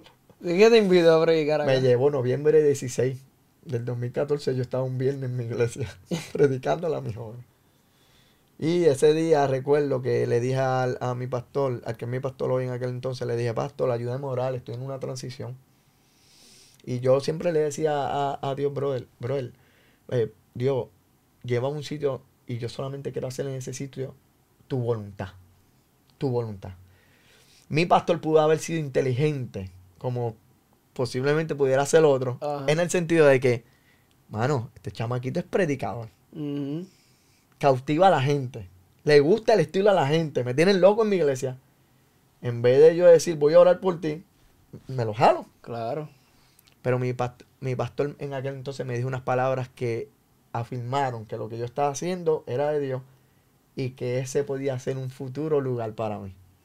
Me mm. dijo, yo no voy a decirte nada más. Yo lo único que voy a orar es para que tú hagas la voluntad. Wow. Boom. Ahí me, Se, me sacudió mi espíritu y yo dije, es Dios. Empezó el proceso dos meses después. Ya estaba en mi iglesia. Me presentan, pero el proceso obviamente con mi esposa fue lento. Nosotros llegamos a un acuerdo de locura, como digo yo. Le dije, vamos a hacer algo. Yo voy a respetar lo tuyo. Y ella me dijo, yo voy a respetar lo tuyo. Vamos a hacer algo. El culto de mi iglesia a las diez y media. Y la misa en tu iglesia a las 8 de la mañana. Como la misa dura una hora, yo voy contigo a la misa. Y después tú vas conmigo al culto. Y ese fue el acuerdo. yo no interpuse, yo no le dije, no, que la mujer tiene que seguir al hombre, que el hombre es la cabeza. No, no, no, no. Porque yo sabía que eso tenía que ser algo de ella y Dios. Exacto. Ay, yo no podía porque, acuérdate, yo tenía que velar, ya yo no podía pensar como soltero ni como novio. Yo tenía que pensar como padre de familia. A ver, como hombre, a ver, de la casa y como esposo. yo tenía que cuidar eh, mi matrimonio y no dejar que, que un mero, sea, una mera visión, por decirlo así, religiosa, afectara a mi familia. So, yo fui sabio en esa área. Y llegamos a ese acuerdo. So, para hacerte cuento largo corto, aquí estamos. Cinco años después, en la misma iglesia, con el mismo pastor. Mi esposa pasó su proceso. Eh, mi papá, tenemos toda la comunicación. Mi familia hoy poco a poco le está sirviendo al Señor y... Increíble, hermano. O sea, yo, yo estoy aquí, estoy mirándote, pero estoy analizando literalmente todo y como que, ¿sabes? Asimilando. Imagino que las personas que nos están viendo están igual porque es un súper testimonio y algo que yo sabía que, que, tenía que ser algo grande, pero no me imaginaba la magnitud y lo, lo impresionante que es. Y creo que, ¿sabes? Al esa gente escucharte, todo el mundo se tenía que quedar pendiente porque es que es de verdad algo súper impresionante y, y me inspirador. Y además de todas esas cosas que estás haciendo, yo he visto también que eres un tipo emprendedor, ¿sabes? Te gustan los negocios, te gusta ver a los demás progresar, te gusta ver este ayudar a los demás a que progresen y todo eso. ¿Cómo, cómo es Angelo como emprendedor? ¿Cómo es, eres así de persona? Pues mira, siempre fue algo que, que, me gustó eh, y tengo uno de mis muchachos, uno de mis muchachos, hijos, amigos, familia, hermanos, eh, el negro, como yo le digo, a Joshon Vallellani. Ese, eh, por cierto, él fue quien llevó a los muchachos al retiro en aquel entonces en el caserío. Fue el primero. So, después ellos se van Incluso él se aparta y yo me quedo. Y después soy yo quien lo llevo a otro retiro donde estoy. So, es una relación que tenemos de más de 20 años y Yochon siempre fue este visionario que se veía millonario siendo pobre. siempre éramos los millos. Tú lo ves hoy y uno de sus actas dice, soy millo. Soy millo. Y obviamente dice hoy, hoy es millo porque ya tiene su hijo, tiene unos gemelos que son terribles. Esos gemelitos son terribles. Pero eh, siempre hablábamos y nos veíamos. Ay, vamos a tener esto y vamos a hacer esto y vamos a hacer esto otro. Y pues siempre nos llamó la atención eso de, emprender. Y entonces pues empezando con mi esposa, siempre mi esposa eh, estudió gerencia. Yo después eh, retomé mis estudios, aunque me habían votado de la escuela superior, terminé mi cuarto año, eh, empecé la universidad, obviamente como te dije ahorita, las palabras de mi tía influyeron mucho. Empecé a estudiar técnico de computadora con sistemas de información en redes para reparar, librar con las redes, ¿verdad? de, negocio, empresa y qué sé yo. Y cuando ya iba para la práctica, ¡boom! Las palabras. Será un parásito. Y cada vez que venía esas palabras, yo me renunciaba. Y me daba de baja. Me metía a oficinista y data entre. Y cuando iba para la práctica, recuerda que será un parásito un de estos. Y cuando decido entrar a la universidad, entré por el área de psicología. Y entonces en la orientación, pues me dijeron, mira, para ser psicólogo y, em, y ejercer, necesitas maestría o doctorado ya, ¿sabes? El psicólogo es doctor. yo decía, wow, es mucho dinero aquí, muchos años. Yo decía, yo necesito algo que yo pueda estudiarlo, ejercerlo, mientras siga, pueda seguir estudiando y certificándome y, y en otra área. So, Ahí me dijeron, pero mira, ¿qué tú quieres? Y yo decía, mira, ya yo no quiero bregar con computadora, yo estoy bregando con gente en la iglesia, con jóvenes. Me dijo, pues, ¿y por qué no estudias trabajo social? Hace una concentración en trabajo social, eh, un bachillerato en ciencias sociales, concentración en trabajo social, y mete un minor, un grado menor, en grado menor en psicología. Ahí que era lo que yo quería. So, ahí hice todo esa, e, ese asunto, esa vuelta, como decimos, y empecé a estudiar. Y entonces me tomó ocho años graduarme. Un bachillerato. Casi fue un doctorado, pero lo importante fue que lo terminé, como digo yo. Entre altas, bajas, me matriculaba, me daba de baja, volvía, va, va, va. Yo no tenía la madurez que tengo ahora. So, hasta que decido terminar. Y cuando decido terminar, ya ahí para la práctica, brother. Adivina qué boga apareció. Ya, esa tía tuya hay que amarla mucho. La voz de mi tía diciendo será un parásito y va a ser como mi papá, como tu papá. Y pensé renunciar. Recuerdo que me dio una situación bien fuerte donde por primera vez tuve que reconocer que necesitaba ayuda más allá de la espiritual. Eh, tú sabes que estaba el famoso dicho de que no, los psicólogos son para los locos, yo no necesito. No, mis estudios me enseñaron a que la gente, nosotros somos entes y seres bio psicosocial. Hasta ahí nos enseñaron. Mm. Pero, no, nos enseñaron biopsicosocial espiritual. Eso fue la área más fuerte. si vienes de, obviamente, de años atrás, Ah. eclesialmente hablando, pues, tranquilo, Dios lo va a hacer, Dios te va a sanar. Oye, no tengo duda en mi corazón, Dios es poderoso para sanar y para sacar a alguien de una, del hoyo depresivo más grande. Pero creo que también Dios le dio la capacidad a gente, Doctores, abogados, médicos, eh, psicólogos, psiquiatras, para ayudar a la gente. So, descubrí eso en el camino y me dio un ataque muy fuerte. ¿sabes? Caí yo creo que en la, la vez primer- primera vez que me da una depresión tan fuerte. So, empecé con una ayuda psicológica, me ayudaron, retomé los estudios y pues lo terminé. Y fue fuerte porque el día de la graduación mi deseo era que mi papá estuviera conmigo. Ya después del- de, lo- Ajá. de la historia y mi papá, pues por diversas cosas eh, y situaciones, ¿verdad? Que, que, que, como dicen por ahí, no todo se debe decir, so, no podía para aquel entonces todavía pisar la isla. Eh, pues era como que algo muy difícil. Ah, Era como que o tu graduación o, o la vida de ese ser que Ajá. siempre fue tu héroe, aunque, aunque causó una marca en ti. Sí. So, yo quería que él estuviera, pero pues por razones obviamente pues no podía. La cosa fue que recuerdo que estaba sentado con la toga, el birrete, todo ese proceso que te llaman. Fue en el Centro de Convenciones de Puerto Rico. Fueron cinco mil y pico de todas las universidades de Ana Geméndez en Puerto Rico. So, me llamaron Ángelo Miguel Hernández Caraballo y yo me paro. Y empiezo a como la- el desfile. Cuando voy al desfile, escucho esa voz, brother que me dijo, recuerda que pase lo que pase, tú vas a ser un parásito Wow. y que tú vas a ser como tu papá. Y yo empecé a llorar, papá, y, yo em- y, y me puse cabizbajo. Y de momento, bro, el- mi celular vibra. en ese momento que tú vas con el, que el diploma ese de embuste, porque Ah. no es ni el diploma, Ah. el papel tienes que buscar después. Simulacro. Yo me, me, me subo a la toga, brother. Parece una locura. Yo me subo a la toga y saco el celular. Y cuando yo veo, papá, era un mensaje de texto de mi papá. Y me dice, estoy orgulloso de ti. Y quiero que sepas que físicamente no, está, no pude estar, pero te estoy viendo. Wow. Y yo decía, me está viendo. Y me dijo, y de momento me entra otro mensaje de texto que me dice, levanta tu cabeza, porque lo que vas a obtener tú te lo ganaste con tu esfuerzo. Papi, cuando yo levanté la mirada, papá, yo me sentía como cuando llegan los artistas a las alfombras rojas, que todos los camarógrafos van encima. Ay, las cámaras de aquel auditorio estaban encima de mí. Cuando yo levanté la mirada, yo me vi en las pantallas. Y fue como destronar aquella voz. A ese Ujú. mensaje de texto fue como destronar aquella voz y recordarme, tú serás mejor que yo y tú le darás a tu familia lo que yo no pude. Mi papá te dijo ahorita que cuando era barbero estaba estudiando y que estaba estudiando. Estaba estudiando para ser trabajador social. Wow.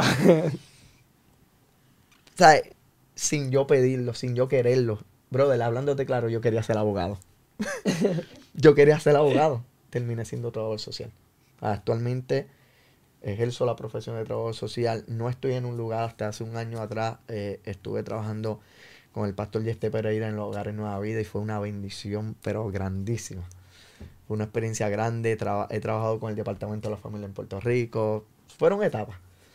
Y entonces, pues, nos dedicamos hoy al coaching y todas esas cosas. Ajá. So, dentro de nuestro eh, escenario, visión empresarial, so, damos coaching a empresas, a compañías, organizaciones, eh, damos mentoría a muchachos, ¿verdad?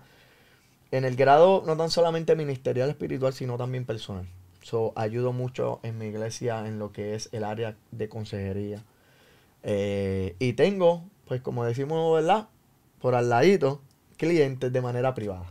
Ok. O tengo padres que solicitan nuestro servicio y pues trabajamos con familia sin tener obviamente un lugar, una oficina, o sea, aunque tengamos una oficina obviamente en nuestra casa donde pues hacemos todos los proyectos y todo lo demás, pero trabajamos eso. So, ahora obviamente adentrándonos en el área, ¿verdad? Eh, como escritor, como autor de libros. Ajá, eso, eso también quería hablar porque incluso ahorita estaba hablando de eso y te dije, no lo digas, no lo digas.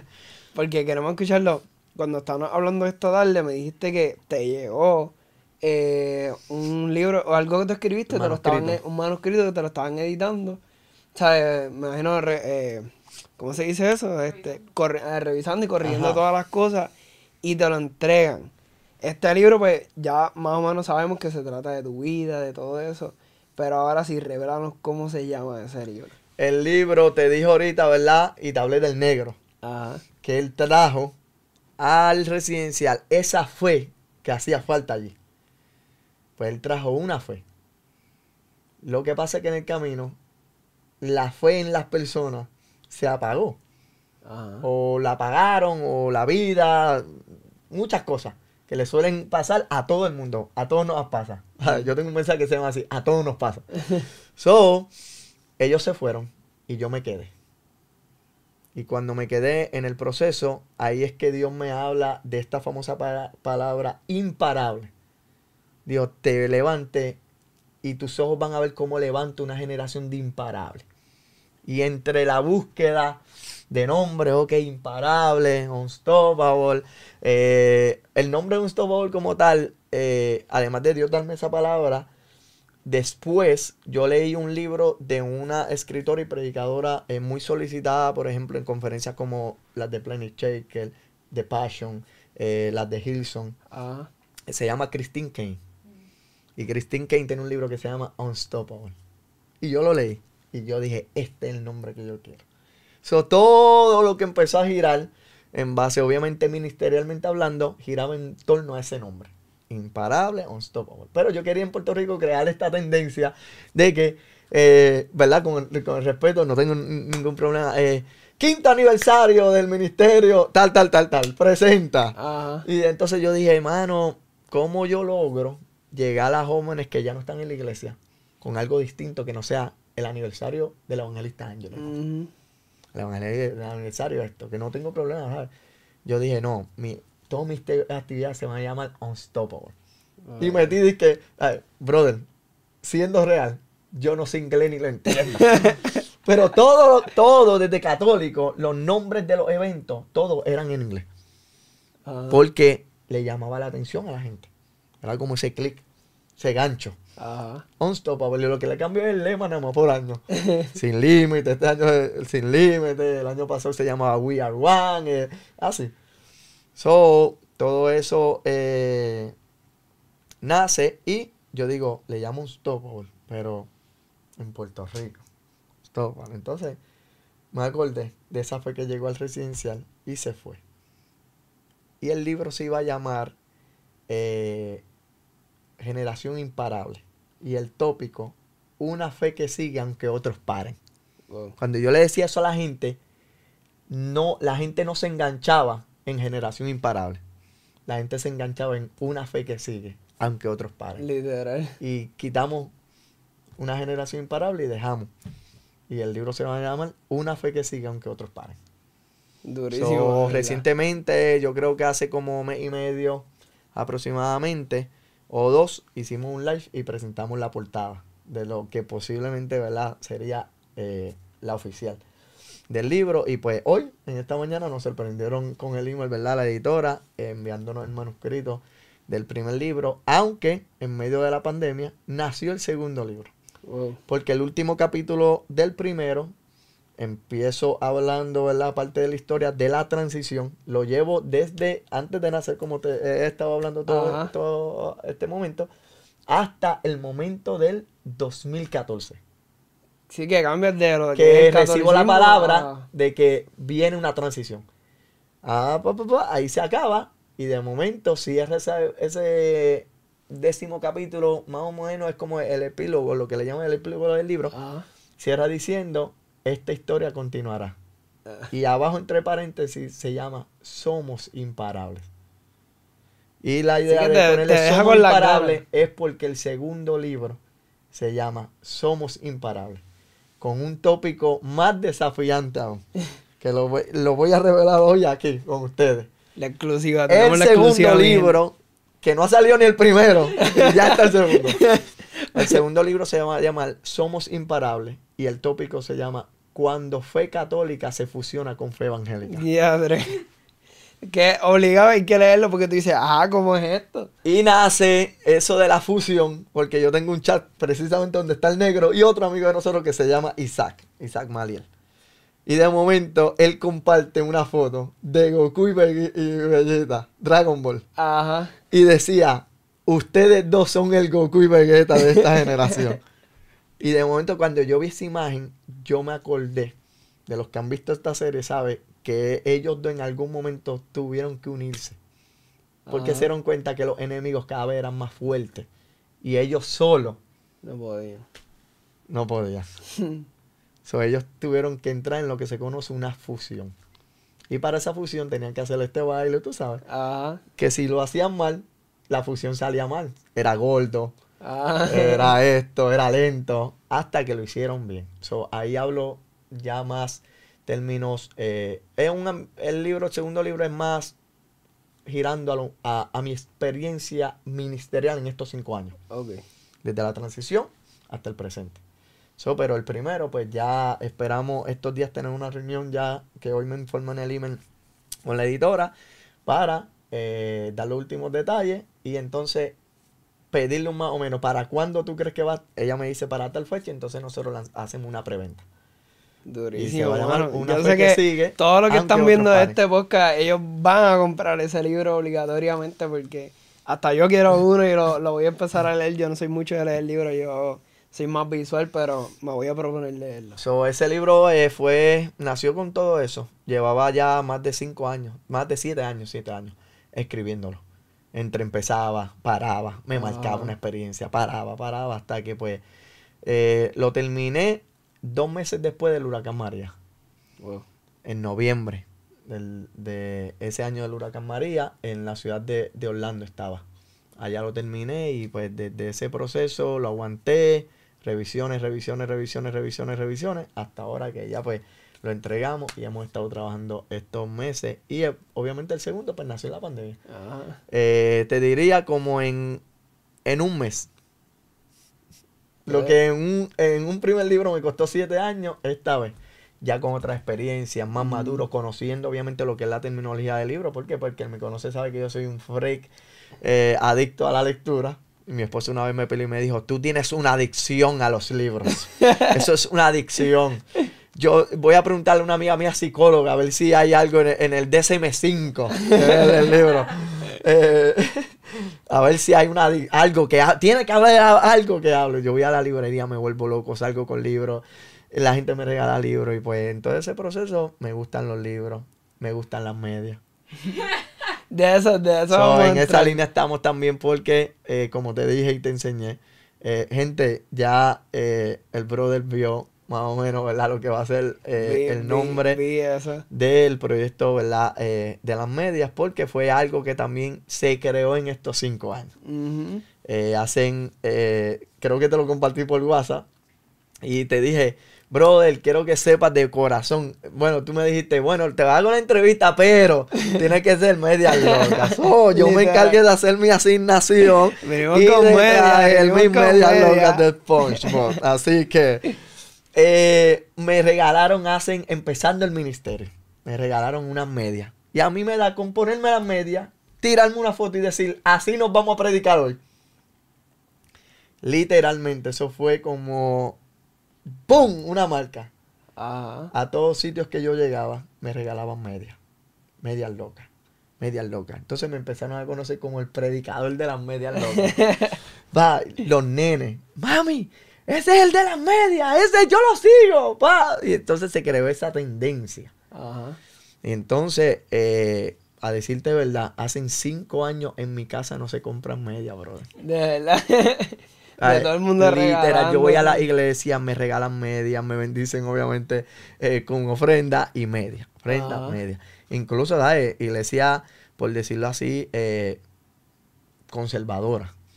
Ay, que a lo mejor puedes chocar por Ajá. nuestro estilo, ¿ves?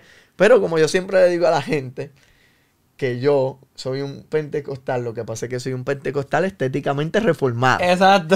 pero no dejo de ser pentecostal. Aunque me guste esta tendencia de que, por ejemplo, luces así como estamos hoy, humo en los eventos, pantalla, son elementos. Son Mm. elementos que se añaden a, a- a la experiencia y que pues de alguna manera la utilizamos como gancho para atraerla a una generación que le gusta eso. Claro. Y entonces pues eh, si secularmente hablando tú vas a un concierto y hay esos elementos, pues yo creo que podrían ser elementos también para, aunque obviamente dentro de la iglesia eso sea muy altamente eh, criticado. Ajá. Porque pues, ah, todo es luce, todo es una brincadera, alborotoso, pero a nosotros no ha funcionado. Y pues yo creo que lo que funciona Claro. lo puedo mejorar. Lo que me funciona no lo cambio, me funciona. So, la Ajá. tendencia que creamos de media. Y un día hablando dentro de esto de empresarismo dije, con Ajá. el negro, me dijo, brother, ¿cuándo tú vas a tirar una línea media? Y yo dije, una línea media. Papi, tienes Oh. que aprovechar el boom. La gente te conoce por eso. Ajá. Ángelo. A ver, la gente va. Mira, es una cosa que yo tengo amigos pastores que tienen niños que van a, a las tiendas, ven las medias, cogen las medias a los nenes, ni tan siquiera las piden para ellos. Para Mami, llevártela. Te las puedes comprar para el predicador cuando vaya a la iglesia. De verdad. Y tú ves que los nenes me esperan. Y al final, mira que mi, el nene te quiere dar un obsequio cuando unas medias. Wow. Unas medias. Entonces, lo, lo que te decía de, lo, de la iglesia conservadora es que a veces Ajá. llego, me arrodillo, ¿verdad? Lo, lo tradicional que uno ah, se arrodilla a orar y de momento se me acerca el pastor. Y, pa, y ve que ya terminé de oración, me voy a parar y me dice, ¿qué medias traiste hoy? y entonces yo ahí sentado en el altar y tengo que, o sea, pararme así, así, va, y hacerla así. Ahí Me gusta, me gusta. So, hay muchos pastores que han entrado y entonces la gente me empieza a etiquetear esto. Y Ah. pues hubo una tendencia. Vi que estuvo Edison por ahí. so, nosotros tenemos un grupo de muchachos Ajá. que cada vez que ponemos o vamos a ir con una media, mira, con esta nos fuimos hoy. Ajá. Y pues hicimos ese de esto. Y entonces, pues, obviamente, todo lo de nosotros se llama Unstoppable. Pues, la línea de media, anuncio también, que ya esperamos los próximos meses. lanzar. Exclusiva, exclusiva. Exclusiva. Se va a llamar Unstoppable Socks. Increíble, Las medias mano. imparables. Durísimo. So, entonces la idea es lanzar nuestros propios diseños. Obviamente pues vamos a arrancar con un- eh, una forma general, pero Ajá. con la marca. Y pues estamos en eso. Eh, tengo muchachos que han emprendido. En esta pandemia pues sabemos, ¿verdad? La situación. Se cerraron trabajos, gente perdió la economía. Pero también hemos visto eh, la mano de Dios, brother.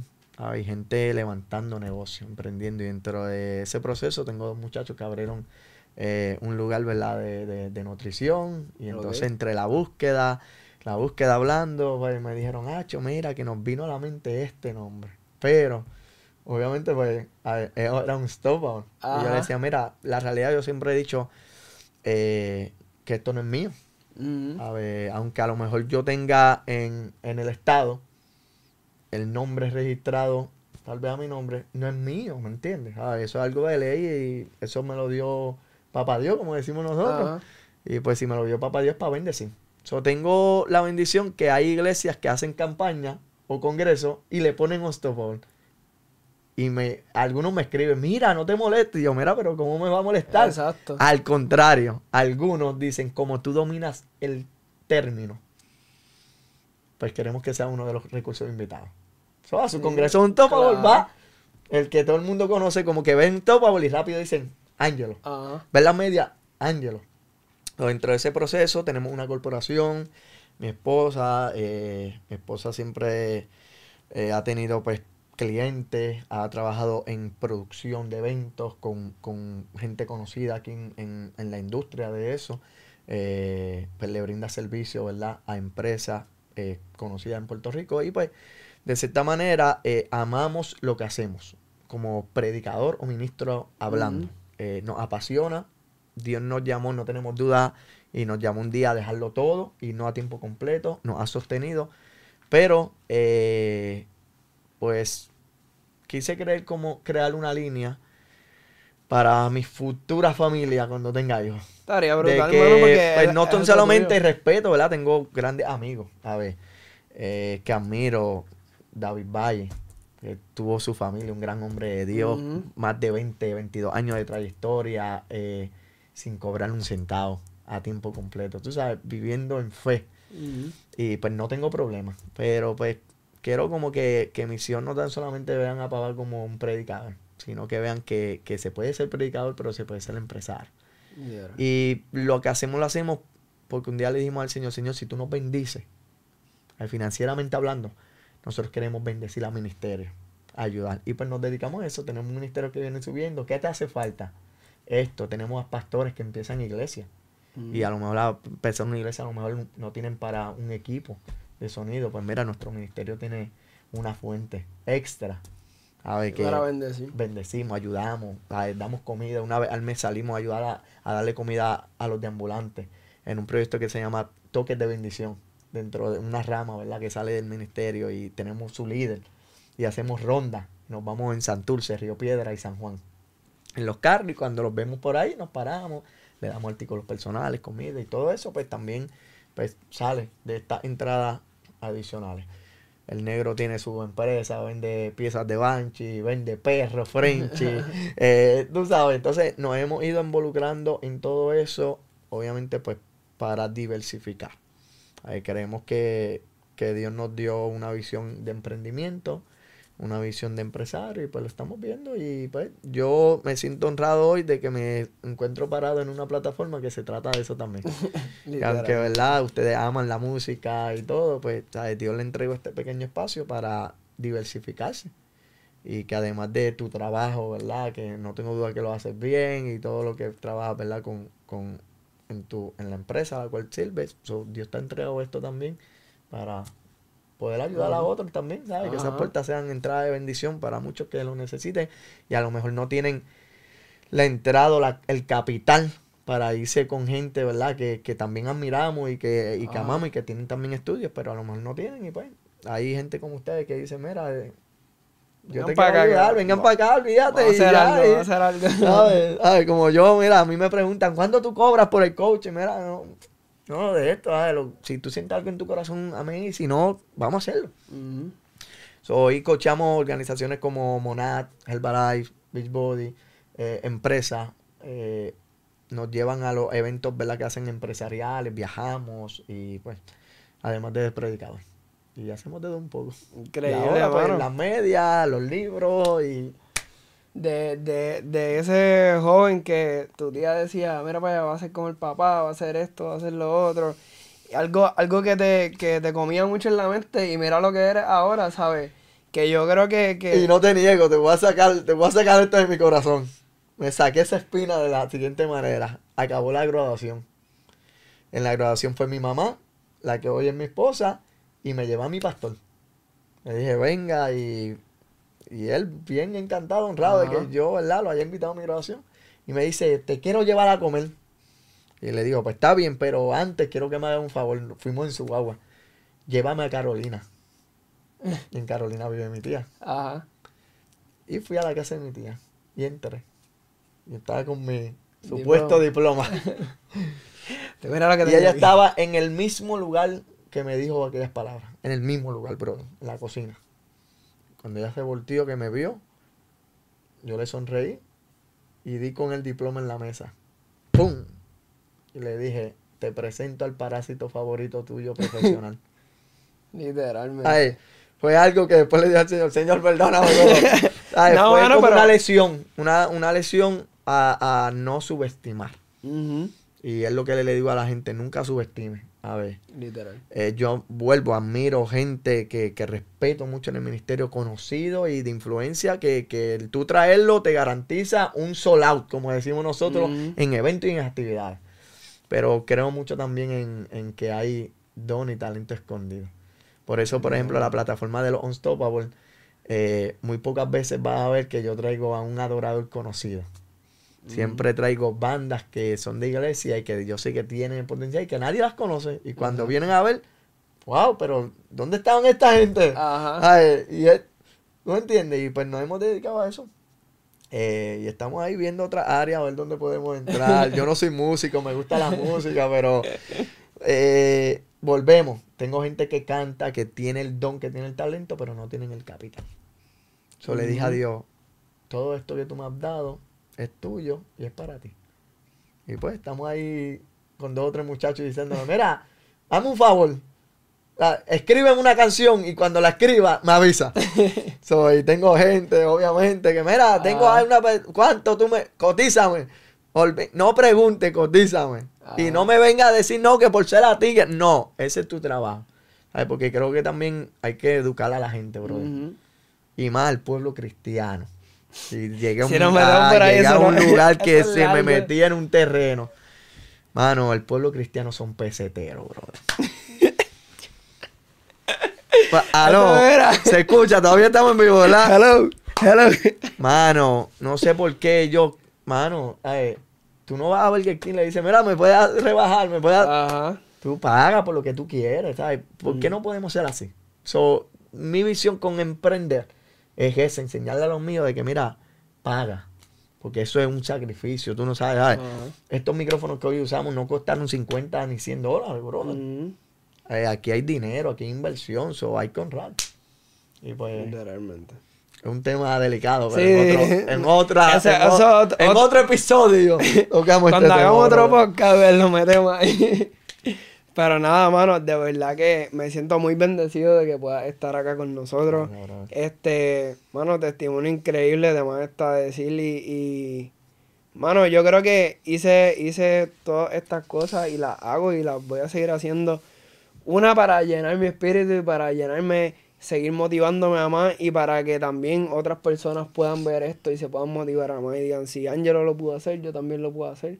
Y que a lo mejor de aquí a 10 años alguien se meta al canal y, Angelo, ¿quién es ese? Yo como que escuché de él y pueda volver y puedan Claro. seguir. Incluso le hice una entrevista a mi abuela que yo quiero que mis nietos, mis bisnietos la puedan vean. ver y vean de, de dónde salimos nosotros, o sea, y un testimonio casi parecido, o sea, va todo por ahí a- acorde a todo eso y, mano, al final de todo bendecido, o sea, gracias por estar aquí, gracias por decirme que sí, sin titubear, eso de verdad lo, lo admiro y lo valoro mucho.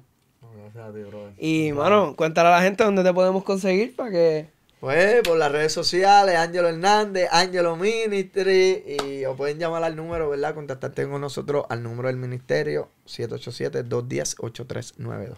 Pero estamos en todas las plataformas ahí como Ángelo, Ángelo Ministry ahí, o Ángelo Hernández, como tú quieras. Escríbanos, nos gusta socializar con la gente. Como decimos, no somos ministros de oficina. Ajá. Somos del pueblo y para el pueblo. Después de Dios y el orden que tenemos, ¿verdad? Eh, aquí en la tierra, siguiendo obviamente las leyes y todo eso. Después de Dios y eso, eh, quien nos hizo fue el pueblo. Mm, Y como nos hizo el pueblo, siempre le hemos ah, dicho a Dios, ayúdanos a ver, a que no importa dónde tú nos lleves y cuán alto lleguemos, nunca olvidarnos de dónde salimos y quién nos hizo. a ver, Después Por de eso, eso- como estamos en época de elecciones, esos cuatro años... No, más. esos cuatro años más, ¿sabes? Eh, y, y te lo digo, he viajado, he ido a mega iglesias que cualquier predicador, ¿verdad? Anhelaría estar en esa plataforma y. Dios me ha dado el privilegio, pero me encanta cuando gente que, que me dio la oportunidad en el 2015 me Ujú. llaman. Cancelo lo que sea por estar con esa gente. Literal. Porque fueron los que me hicieron. A ver, so que el que me conoce sabe que le predico a 50 mil con la misma euforia y, y la misma actitud que le predico a 5 o a 1. So, no va a cambiar. El que me conoce, gracias a Dios, en 5 años, no lo digo por mí, lo ha dicho la gente y el pueblo. A ver, no he cambiado, la gente siempre ora por mí. Siempre le pido lo mismo. Ore por mí para que yo no cambie. Y para que, como dicen, no te dañe. No te dañes. Exacto. So, siga orando por mi familia para que pueda seguir, ¿verdad? Con, con esta actitud y pues seguir siendo genuino sobre todas las cosas. Es lo que siempre busco. El que me conoce de verdad. Sabe que Ángelo es el mismo en un altar como el mismo es ahora. Y eso es muy importante. Por eso me gustó ahorita, ¿sabes? Cuando empezaste y después te digo, mira, pero sé tú, pero Colo- no, tranquilo, jefa. Epa, esta es la actitud que a mí me gusta, que la gente sea real y pues eso me ha ayudado, brother. Mi transparencia, mi honestidad y mi sinceridad con la gente, pues si me preguntas qué es lo que me ha dado éxito con que haya tantos jóvenes detrás de mí queriendo estar conmigo, es eso. Que he sido joven y le he demostrado que no soy un robot y que pues la santidad es algo que, que se tiene por dentro y se va desarrollando, queriendo en el camino y que pues no somos perfectos, pero estamos llamados a una perfección. Y pues si él lo logró y como hombre que se hizo, pues Ajá. nosotros también lo vamos a lograr y lo vamos a alcanzar. Así mismo. Así que gracias Ángelo por estar aquí con nosotros y gracias mi gente por estar aquí en otro episodio más de Ahora o Nunca. Así que recuerden darle like, darle a la campanita y compartir este video con alguien que de seguro, pero mira, mega seguro, yo sé que le va a inspirar y va a querer este, seguir a más. Así que gracias mi gente por estar con nosotros. Nos vemos en la próxima.